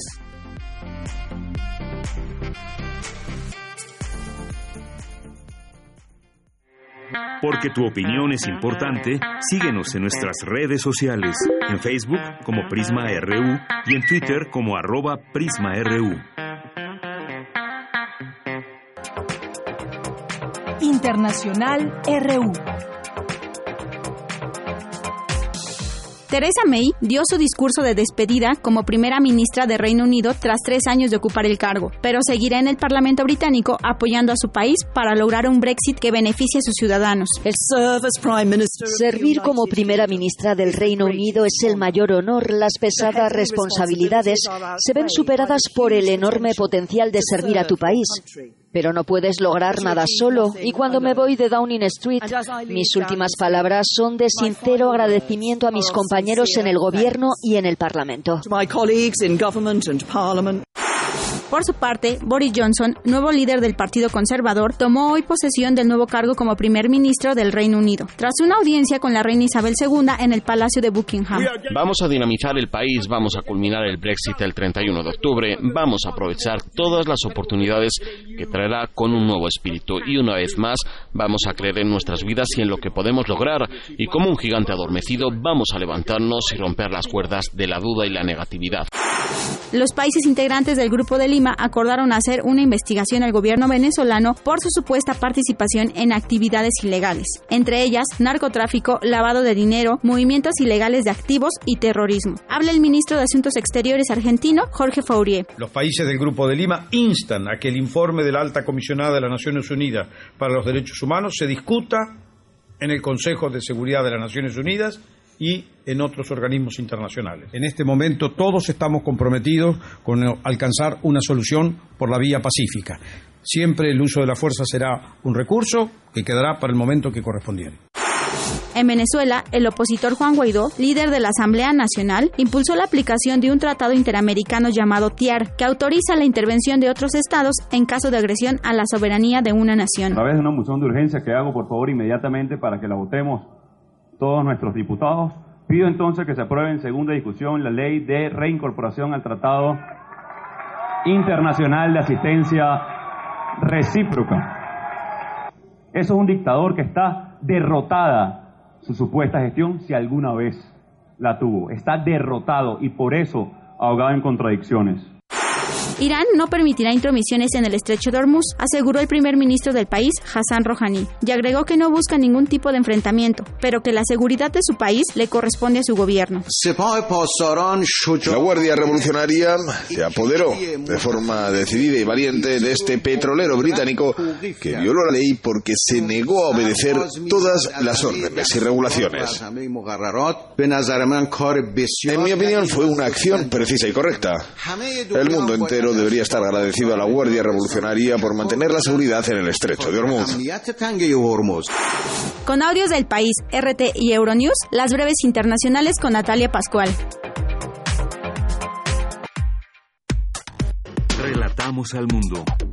Relatamos al mundo. Porque tu opinión es importante, síguenos en nuestras redes sociales, en Facebook como Prisma RU y en Twitter como arroba PrismaRU. Continuamos dos de la tarde con 23 minutos y bueno ayer les platicábamos sobre una mesa de análisis que tendríamos. Vamos a tener vamos a tener una plática con Luis Guillermo Hernández que es periodista independiente tiene estudios de doctorado en comunicación por la Universidad Iberoamericana aquí en la Ciudad de México y colabora en muchos en muchos medios de comunicación Rompeviento por ejemplo es colaborador de Aristegui Noticias entre otros. Cómo estás Luis Guillermo gracias por estar aquí con nosotros en Prisma RU de Radio UNAM. Muchas gracias por la por la invitación y por la posibilidad de platicar de estos temas. Bien, eh, pues Luis Guillermo, platicar, todo esto surgió, esta idea, por eh, eh, aquellos dichos de hace unos días del presidente Andrés Manuel López Obrador en torno a los medios de comunicación, donde pues fue el lunes, para ser precisos, donde dijo que los buenos periodistas toman partido por los gobiernos liberales para apoyar las transformaciones. También dijo que pidió a los medios portarse bien y apoyar la transformación que impulsa. Dijo textualmente, estamos buscando la transformación y todos los buenos periodistas de la historia siempre han apostado a las transformaciones, dijo en su conferencia matutina, y que durante años los medios no hablaron de la corrupción que se vivía en México. Aseguró que pasó de noche el periodo neoliberal, eh, todo el periodo, el periodo de saqueo, de pillaje, ahí están eh, en falta los medios, con todo respeto guardan silencio cómplice, y ahí también hubo un intercambio de palabras con Arturo Rodríguez de la revista Proceso, que también fue aludida, al igual que el portal Sin embargo MX. Y todo esto nos llevó a pues a preguntarnos y en esta plática para tener contigo, eh, pues cuál es la labor del, del, periodismo en general y la labor del periodismo pues en momentos como, este que se anuncia de cambio, que se anuncia como una cuarta transformación. ¿Cuál debe ser la labor de, del periodismo, Luis? Yo creo que eh, en, en, esta, en este intercambio de ideas que hubo en la conferencia con el presidente de la República, eh, el reportero del proceso, Arturo Rodríguez, dijo una frase que me parece que es muy puntual. El periodista no tiene por qué quedar bien con el poder. No es papel de los medios portarse bien. No es papel de los medios. Y, me parece que eso es muy claro. Eh, porque nuestra labor, la labor del periodista, no tiene que ver necesariamente con la aprobación o desaprobación de los de los sujetos de los sujetos públicos, sino con la vinculación con la sociedad. Y ese es el ese es un elemento que no me parece que no se ha entendido muy bien de parte del presidente de la República. lo, tengo que decir muy, muy, muy abiertamente. El presidente de la República se equivoca al, al considerar que los medios tenemos que apoyar o no apoyar a la cuarta transformación. Nuestro papel está en otro punto, nuestro papel está en observar, en interpretar lo que estamos observando, en preguntarle a la sociedad, en, en, tratar de entender los cambios que están ocurriendo en el entorno actual pero hasta ahí. Es decir, eh, una prensa que toma partido no necesariamente puede ser buena en un momento como este, no necesariamente puede ser útil, porque necesitamos muchas voces y necesitamos muchas opiniones. Y lo que, lo que debemos procurar en todo caso es abrir el abanico, abrir los espacios para que muchas voces y muchas opiniones tengan, tengan este, eh, garantizado que se escuche su, su opinión. Me parece que ahí está el asunto de esta discusión, ¿no? Así es, yo coincido plenamente con, contigo en todo esto que estás mencionando y, eh, sin embargo, de pronto hemos llegado a ver excesos, de pronto donde pues se toma partido se toma partido, por ejemplo, por un presidente. Ya lo hemos visto, los ejemplos anteriores. Totalmente. Eh, Calderón, Fox, Peña Nieto. Hay prensa que ha tomado partido y se ha beneficiado también de los recursos eh, públicos del gobierno en situaciones o eh, momentos donde directamente pues se puede llegar a acuerdos donde una cantidad millonaria entra a las arcas de una de un grupo radiofónico, de un grupo televisivo y entonces la la editorial o hacia donde nos llevan, pues es hacia eh, tener esta figura bien de un presidente, por ejemplo. Ya se ha tomado partido. Totalmente. Estamos hablando, a ver, yo creo que tenemos que...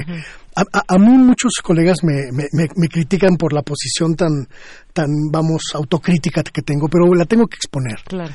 Porque, mira, estamos en un, estamos en un sistema mediático profundamente corrupto y profundamente gobernista, que se creó, que se fortaleció y que se formó al amparo del poder político. Y esto no es una cuestión que haya ocurrido hace cinco o diez años. Te estoy hablando de prácticamente medio siglo, en el cual la circunstancia mediática giraba alrededor del poder político. En los años 40, los años 50, los años 60, toda la prensa, absolutamente toda la prensa, estaba sometida al escrutinio, al designio y a la voluntad del poder político en turno. Eso no ha cambiado. Ese es un panorama que ha permanecido y ha prevalecido hasta hoy.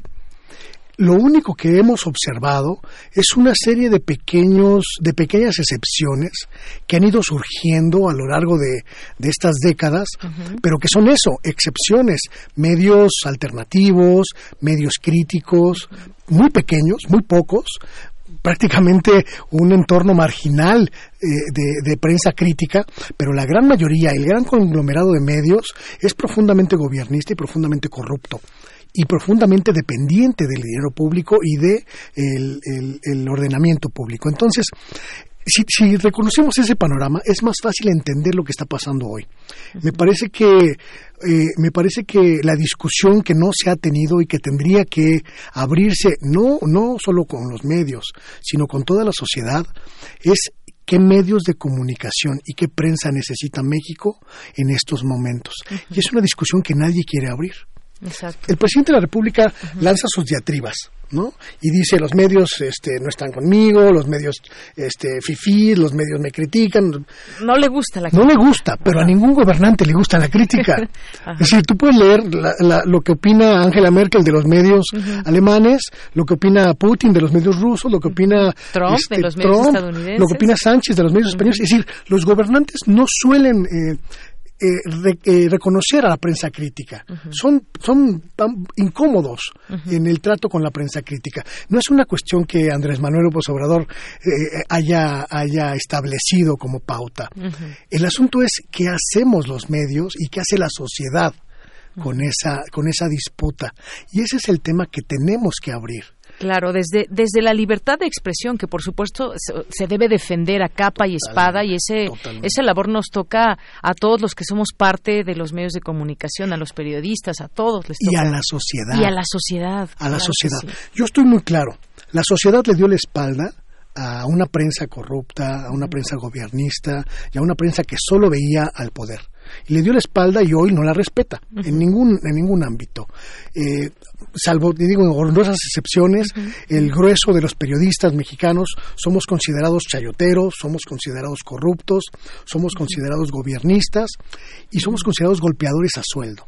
Y esa es una percepción nacional y tiene mucho que ver con el papel que fungimos durante todas estas décadas. Claro, lo platicábamos hace un momento antes de entrar al aire, antes cuando en los tiempos de López Portillo, de Luis Echeverría, de Gustavo Díaz Ordaz, si nos vamos al papel de la prensa, era un papel muy triste, donde cuando salían de gira, por ejemplo, los presidentes a Europa y demás, le daban una cantidad de dinero al periodista para que pues eh, sostuviera sus gastos emanados desde el gobierno. Aquí está el boletín y bueno, ese era el periodismo que teníamos. Todo eso afortunadamente ha ido cambiando. Ya quien quiere ir a la gira del presidente lo tiene que pagar el medio de comunicación. Recuerdo cuando yo empecé hace veintitantos años en el periodismo, cubrir la fuente presidencial era sacarte la lotería, porque significaba que ibas a trabajar poco, pues, tu papel se reducía prácticamente a ser estenógrafo de las versiones eh, oficiales que distribuía la presidencia. Ibas a viajar mucho por todo el mundo, gratis y con recursos no solo de tu medio, sino también de, del gobierno, pero además ibas a hacer fortuna personal con todo el trato eh, político y económico que había en esta relación con los presidentes. Eso se acabó. Eso ya no existe y eso tenemos que evaluarlo con y no y no se acabó hoy, es, es un proceso que ha ido paulatinamente desincorporándose de la dinámica periodística. Pero hay muchas cosas que siguen prevaleciendo. Como que se quedaron algunos algunos vicios y, decíamos, creo que estamos en un momento importante porque muchas cosas han cambiado. Ahora tenemos un, un periodismo de investigación vigoroso que nos ha revelado muchas cosas en este país. Hay trabajos también excepcionales, como decías, algunos medios. Me viene a la mente, por ejemplo, Animal Político, con toda la estafa maestra. Eso fue de verdad un, un eh, una investigación grandiosa, eh, periodísticamente hablando, que nos reveló pues todo lo que pasó, por ejemplo, con Duarte y todas esas empresas que le pegaron hasta Rosario Robles y demás, y que todavía pues están abiertos esos casos de donde se revela la corrupción y, la impunidad, desafortunadamente. Entonces, yo creo que en ese camino nos debemos de sostener hoy en día en México. México ya, ya vimos que puede, puede tener ese periodismo y que desafortunadamente también hay que hablar de las malas eh, noticias, eh, un país peligroso para ejercer el periodismo, Luis. yo, creo que, yo creo que sin duda el momento actual es eh, quizá el momento en el que los medios mexicanos, eh, la observación de, lo que ocurre en los medios mexicanos es más rica y más diversa que nunca. Por un lado tenemos a una prensa que está en crisis, que está desapareciendo, que está sometida a, una muy muy fuerte, un muy fuerte adelgazamiento producto de, la caída de ventas, de la caída de la publicidad eh, de todos tipos. Y por otro lado tenemos la emergencia de un grupo de, medios, de un conjunto de medios alternativos, Animal Político, sin embargo, eh, La Silla Rota, este, eh, eh, organizaciones como Periodistas de a pie, Quinto Elemento, este, organizaciones locales, de periodistas locales que se juntan para crear, para crear medios alternativos, Chiapas Paralelo me viene a la mente, por ejemplo, Lado B en Puebla, es decir, en Juárez, la, la verdad de Juárez, que son medios creados por periodistas que se juntan para hacer un periodismo independiente, crítico, libre, de investigación, digamos riguroso, pero que no tienen acompañamiento social. Es decir, la gente no está, no está apoyando ese periodismo. Y entonces, todo esto que está ocurriendo, Deyanira, me parece que es fascinante. O sea, nunca como hoy había habido tan, tal diversidad de, medios y tal pluralidad de voces disputándose la atención de la gente. ¿Qué es lo que está pasando? que los medios tradicionales no están ocurriendo los cambios. Y ahí es donde necesitamos que ocurran los cambios, porque la sociedad sigue viendo a esos medios tradicionales como la única opción. Claro, y lo que necesitábamos también eran voces más diversas. Aquí lo, lo mencionábamos también antes. Exactamente. Por ejemplo, cuando las veces que, que han decidido, por alguna razón, que Aristegui ya no estuviera más en ese medio de comunicación, que han sido momentos fuertes, ¿por qué se le extrañaba tanto? Porque no había esa diversidad de voces. Había como voces mucho más eh, identificadas, y no digo que todas, porque por supuesto que siempre ha habido, afortunadamente, desde hace ya muchos años también voces, voces críticas que se han mantenido por ejemplo en W Radio, Ernick Hernández, otras otras personas que quizás no han llegado a esa situación de tener ese tipo de problemas y que se han mantenido críticos. Pero, por ejemplo, ahora yo veo un ejercicio interesante que está pasando con Radio Centro. Ahora que eh, Julio Hernández, que tiene su programa ya eh, y que además pues fue nombrado director de noticias y que ya hace su apertura, por ejemplo, ahora podemos escuchar a Alejandro País Varela, a Álvaro Delgado de la revista Proceso.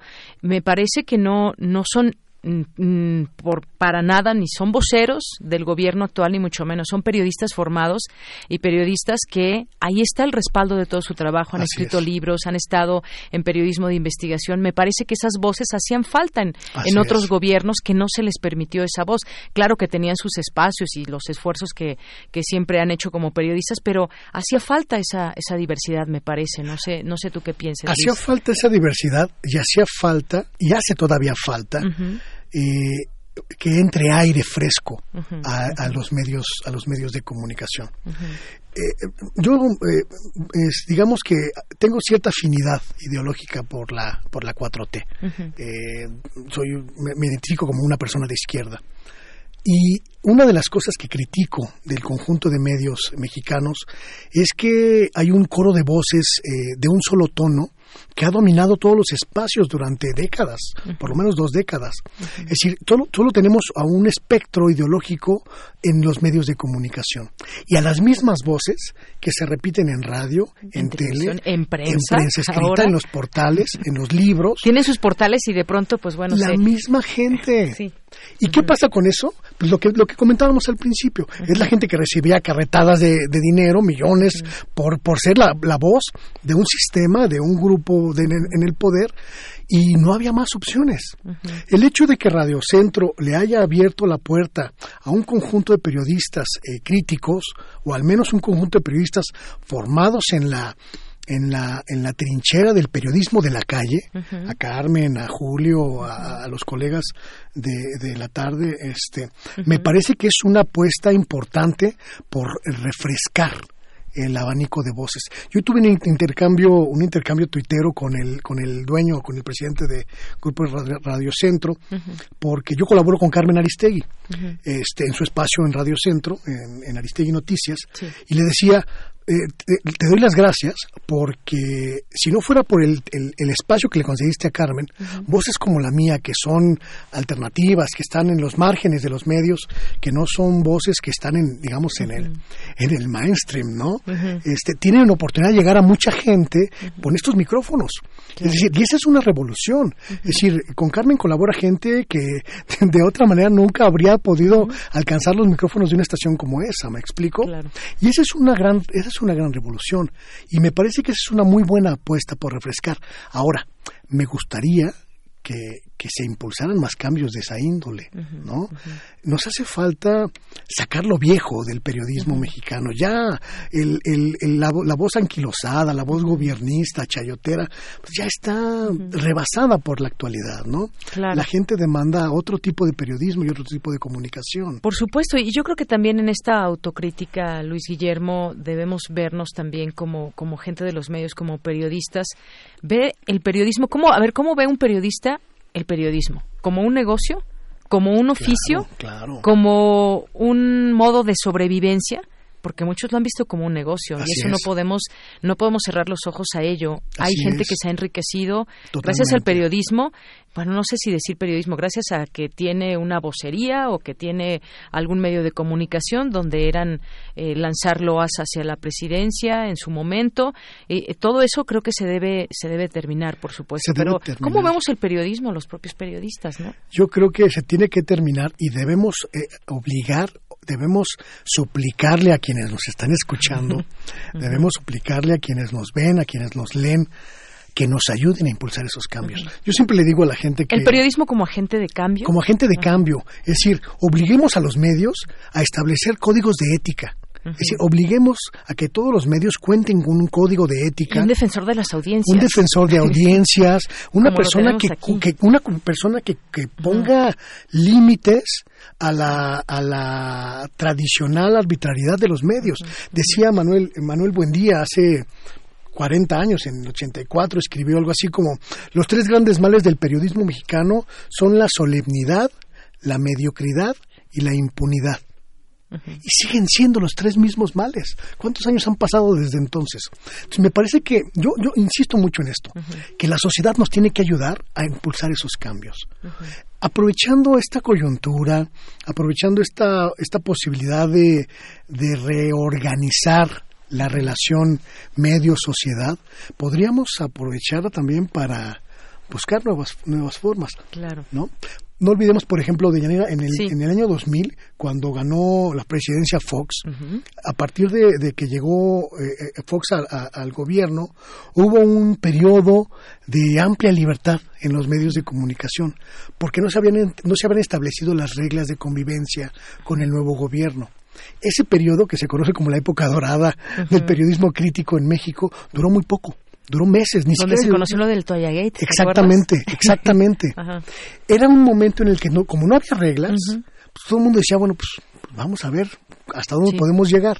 Muchos lo intentaron y ganaron en el, en el camino. Muchos lo intentaron y desaparecieron, ¿no? bueno, este, pero fue un buen momento y este, este momento es muy parecido. Ese momento en el que el gobierno no ha establecido cuáles van a ser las reglas de la convivencia con los medios de comunicación y en el cual la sociedad está demandando una nueva convivencia con los medios, es un, es un ah, momento súper Así es. Y, está también otra otra situación que desafortunadamente está ligada al periodismo, porque hace parecer periodismo que no lo es, y son las llamadas fake news.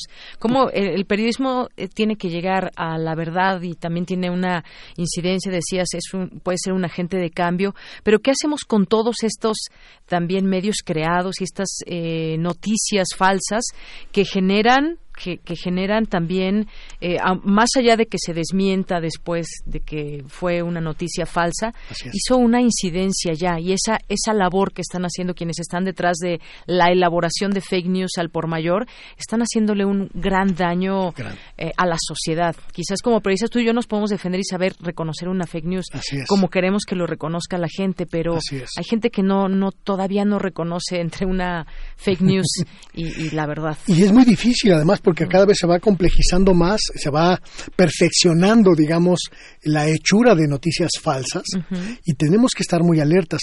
Pero yo creo que también es un trabajo de nosotros los periodistas. Y, y, desmontar ese viejo paradigma de eh, perro no come perro, que en nuestro gremio era, era como una ley como sagrada, ¿no? Eh, no podíamos criticarnos entre nosotros ni hablar entre nosotros de lo que nos ocurre. Tenemos que desaparecer eso, porque es, es el momento en el que tenemos que identificar a aquellos o a aquellas que están haciendo ese periodismo pernicioso y ese, ese periodismo nocivo para la sociedad. Eh, muchos, muchos colegas eh, critican la presencia de, de, youtubers y de, y de gente, digamos, influencers en, las, en las conferencias mañaneras de López Obrador. Porque hablan de, de temas muy intrascendentes o, y porque no son periodistas. Y porque no, son periodistas. Y creo que tienen un poco de razón al respecto. Eh, tenemos que exigir también un periodismo profesional y un periodismo serio, pero sobre todo un periodismo que sea, que responda a una lógica de eh, perfeccionamiento y de mejoramiento. Y si no responde a esa lógica, tenemos que rechazarlo abiertamente. Claro, y hay influencers que son están a favor del gobierno y los que están en contra, que también son muchos. Y ahí están, incluso tienen programas de radio. bueno, pues, malos programas de radio. Malos programas de radio, efectivamente. Y, hay, además hay una legislación en torno a esto, la ley de radio y televisión, que, que pues bueno, yo no sé ahí cómo no han llegado a le tienes que mostrar un proyecto a la sociedad que se escuche radiofónicamente o televisivamente.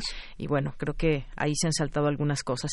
Pero bueno llegamos al final de esta de esta plática eh, Luis Guillermo Hernández. Ojalá que no sea la última. Te invitamos para otra ocasión otras ocasiones de seguir hablando de este tema que es muy importante que es muy eh, polémico también y que hay que ver todas las aristas porque tú y yo quizás coincidimos en algunos puntos pero habrá quien venga y también hable de periodismo desde su trinchera y nos diga que no está de acuerdo en tal o cual cosa, se vale. De, hecho, se trataba de eso esta mesa, de generar eh, más eh, eh, polémica, porque también están aquellos que, que son periodistas o se dicen periodistas que sí sí se han enriquecido o que, y que también tienen sus puntos de vista que me parece válido eh, conocer. Pero bueno, yo me despediría con lo que dice Richard Kapuczynski, que la suya no es una vocación, es una misión y que además los cínicos no sirven para este oficio del periodismo. y para hacer periodismo agrego otra cosa que él mismo decía, hay que ser buenas personas también. Así es. Muchísimas pues gracias. Pues muchas gracias, Luis Guillermo Hernández. Gracias por estar aquí. Síganlo en arroba Luis G. Hernán. Ahí tienes tu Twitter. Tienes muchísimos seguidores y además, pues bueno, también muy eh, de todo, de todo se hablan. La casa de la polémica. Exactamente.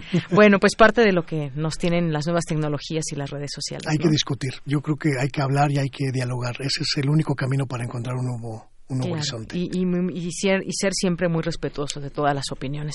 Pues muchísimas gracias, Luis Guillermo Hernández. Hasta luego. Continuamos. Porque tu opinión es importante, síguenos en nuestras redes sociales, en Facebook como Prisma RU y en Twitter como arroba PrismaRU. Queremos escuchar tu voz. Nuestro teléfono en cabina es 55 36 43 39. Continuamos dos de la tarde 47 con 47 minutos. Por cierto que también esta plática la podrán eh, ver en nuestro Facebook Live, la vieron en vivo y también se queda ahí subida a través de nuestro nuestro Facebook. Bueno, pues vamos a cambiar de tema y vamos a platicar con el doctor Juan Manuel Portilla Gómez, que es doctor en Derecho Internacional por la UNAM, es académico en la Facultad de Estudios Superiores Acatlán de nuestra UNAM. Doctor, bienvenido, muy buenas tardes. Buenas tardes, ¿qué tal?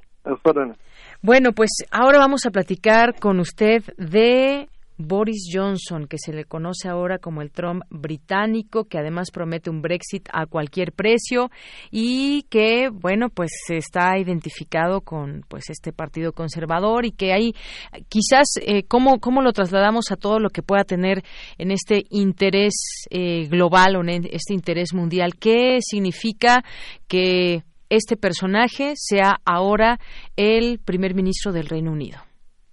Bueno, de entrada no es ha sido sorpresivo, ya se dejaba venir todo este proceso de del Brexit ha sido muy complicado y al final pues le costó le costó el cargo a Theresa May, que incluso pues ya era su tercer intento por lograr un acuerdo negociado para salir de la, salida suave, digamos, del, de, la Unión Europea del Brexit, no lo consiguió y bueno, pues se fueron elecciones secundarias en las cuales este, obtuvo obtuvo el cargo eh, obtuvo el cargo precisamente Boris Johnson que bueno sí este caracteriza como un personaje conservador aunque bueno, este tiene sus peculiaridades, tampoco podríamos decir que es un espejo de Trump necesariamente.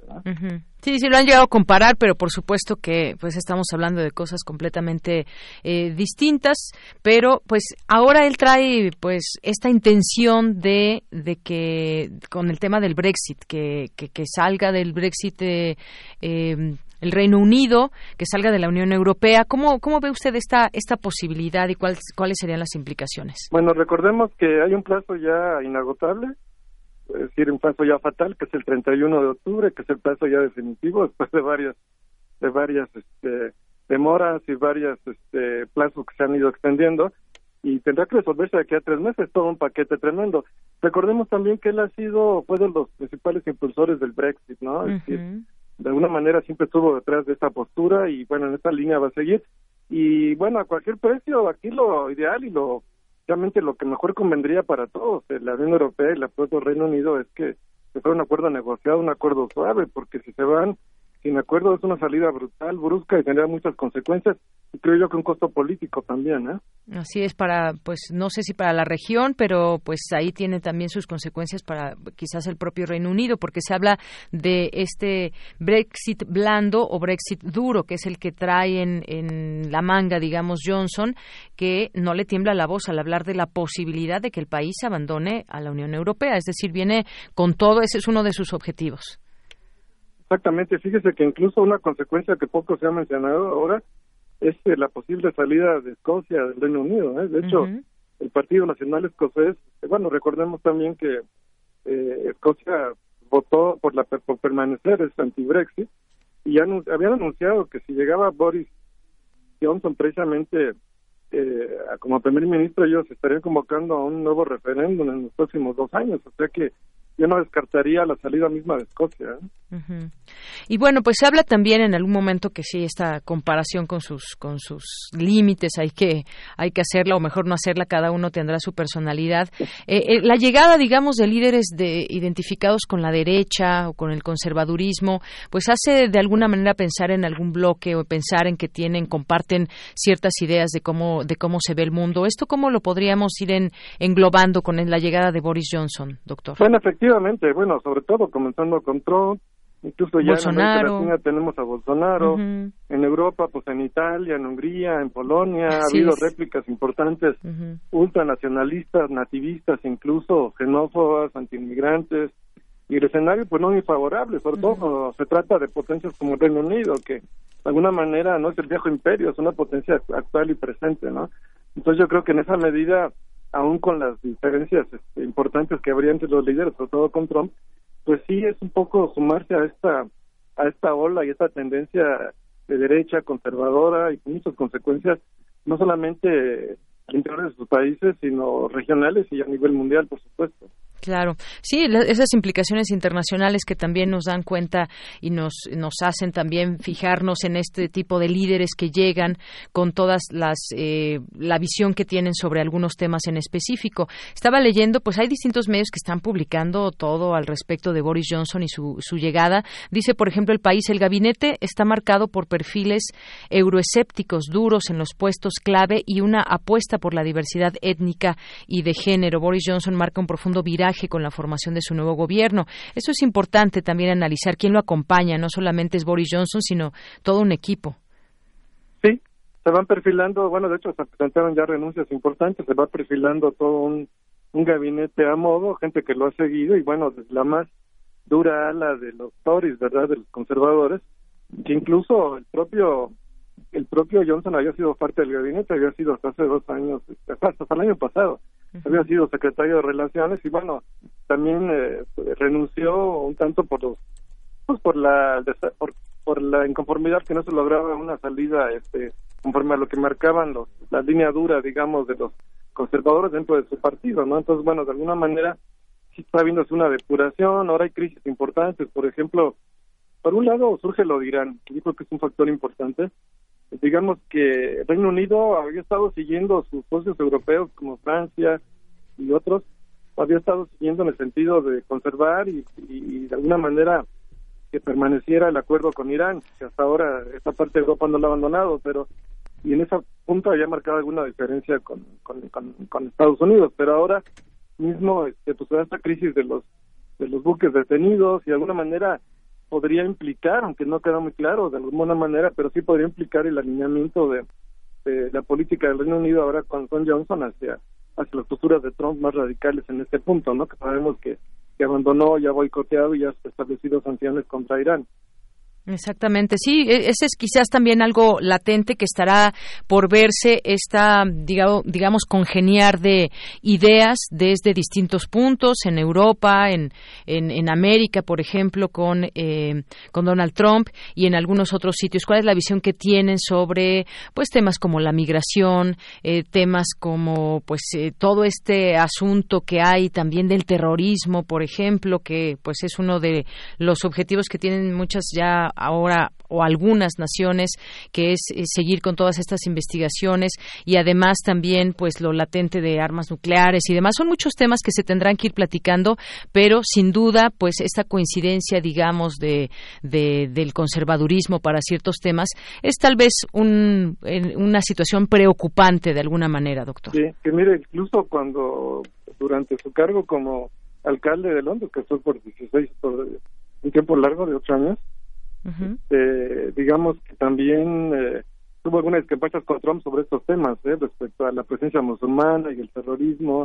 llegó a tener ahí un intercambio de, mensajes duros con el propio con el propio Trump, ¿no? Entonces, de alguna manera ahí cabría pensar en que no no va necesariamente al 100% con Trump en ciertos temas. Exacto.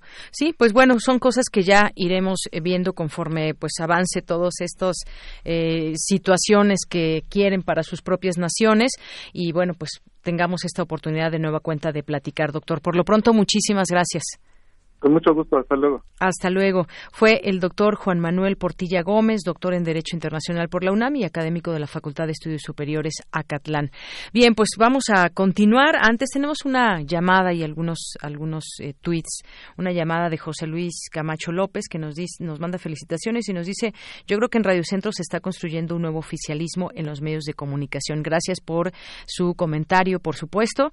Y como decíamos, todas las opiniones son válidas, todos los puntos de de vista porque todos somos también ciudadanos o periodistas o tenemos alguna labor que jugar en esta sociedad y yo creo que pues el respeto ante todo y, estamos ante una situación que se avisoran eh, cambios buenos, malos, ya los estaremos viendo y discutiendo por supuesto desde los medios de comunicación en lo que en este caso toca. Gracias a Marianne que nos escribe por aquí, a los becarios UNAM, les mandamos muchos saludos. Eh, también por aquí Lupita Gómez, eh, de Jazz Hugo Delgado también. Diana nos dice, sí, las voces diferentes dan otro punto de vista que quizá uno no había pensado. Saludos a todos, Diana. Pues sí, finalmente los medios de comunicación masivos hacen, generan opinión, opinión pública e influyen, por supuesto, en quien los escucha, los lee o los ve por supuesto. El Sarco nos dice pues que se arme cada 15 días. Estuvo muy bien la plática, gracias. Y que Tecuani, Hugo Delgado, Diana Ángel, Ángel Cruz también por aquí. Muchas gracias. Diana nos dice, pienso que ahora ya empieza la competencia y cada uno debe de, sacar sus, sus, talentos de cada espacio de los medios de comunicación. Gracias, Diana, por tu comentario. Eh, también nos dice el Sarco, pues hasta la fecha varios periódicos siguen pareciendo como hijos no tan perdidos de El Nacional, como OEM, el Excelsior y así. Muchas gracias. Gracias por el comentario. Alejandro Cardiel. Eh, María dice estupendo invitado. Los escuchamos. Muchas gracias, María. Crónicas de Banqueta también por aquí presente. Nuestros amigos de Editorial Enequén, José Luis León. Eh, de Jazz también. Eh, y nos decía por los platillos que hace un momento mencionábamos que México ganó con los con los tacos al pastor nos dice el Zarco, oigan, hablando de chiles en nogada, hace y vende unos de superlujo. Bueno, aquí ya nos está poniendo quién hace buenos chiles en nogada. Yo también conozco a alguien, que no les voy a decir quién es, pero lo tengo aquí frente a mí. Bueno, más 52 en FRE nos dice, sumando a lo que comenta Hernán, investigadores rusos señalan que en el 2080 Siberia, zona rica en gas, petróleo y minerales, será un destino de migrantes climáticos. Sorprende el potencial agrícola de la zona que haría triplicar la población en Siberia. La razón, el deshielo. Bueno, pues muchas gracias a todos los que aquí están sumándose con nosotros en esta en esta emisión que ya casi nos vamos, ya no tenemos tenemos el poema de Margarita Castillo, por supuesto, con ella cerramos, ya me despido regresamos a despedir. Ya de una vez nos despedimos. Muchas gracias, yo soy de Yanira Morán y en nombre de todo el equipo, gracias. Buenas tardes y buen provecho. Mi reflejo, Raquel Tibol.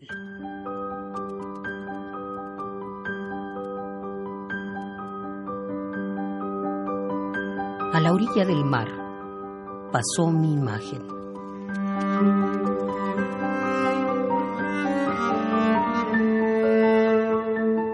Desprendida de mí, era un reflejo.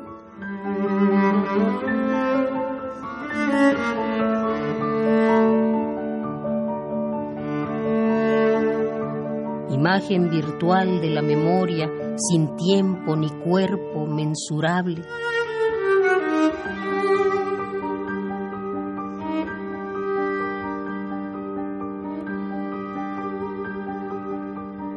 Orilla del mar pasó mi imagen. Era un reflejo.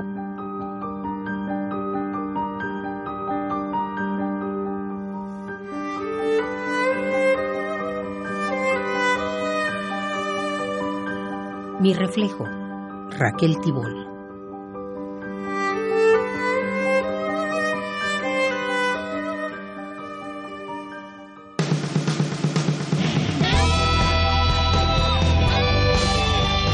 Prisma RU. Relatamos al mundo.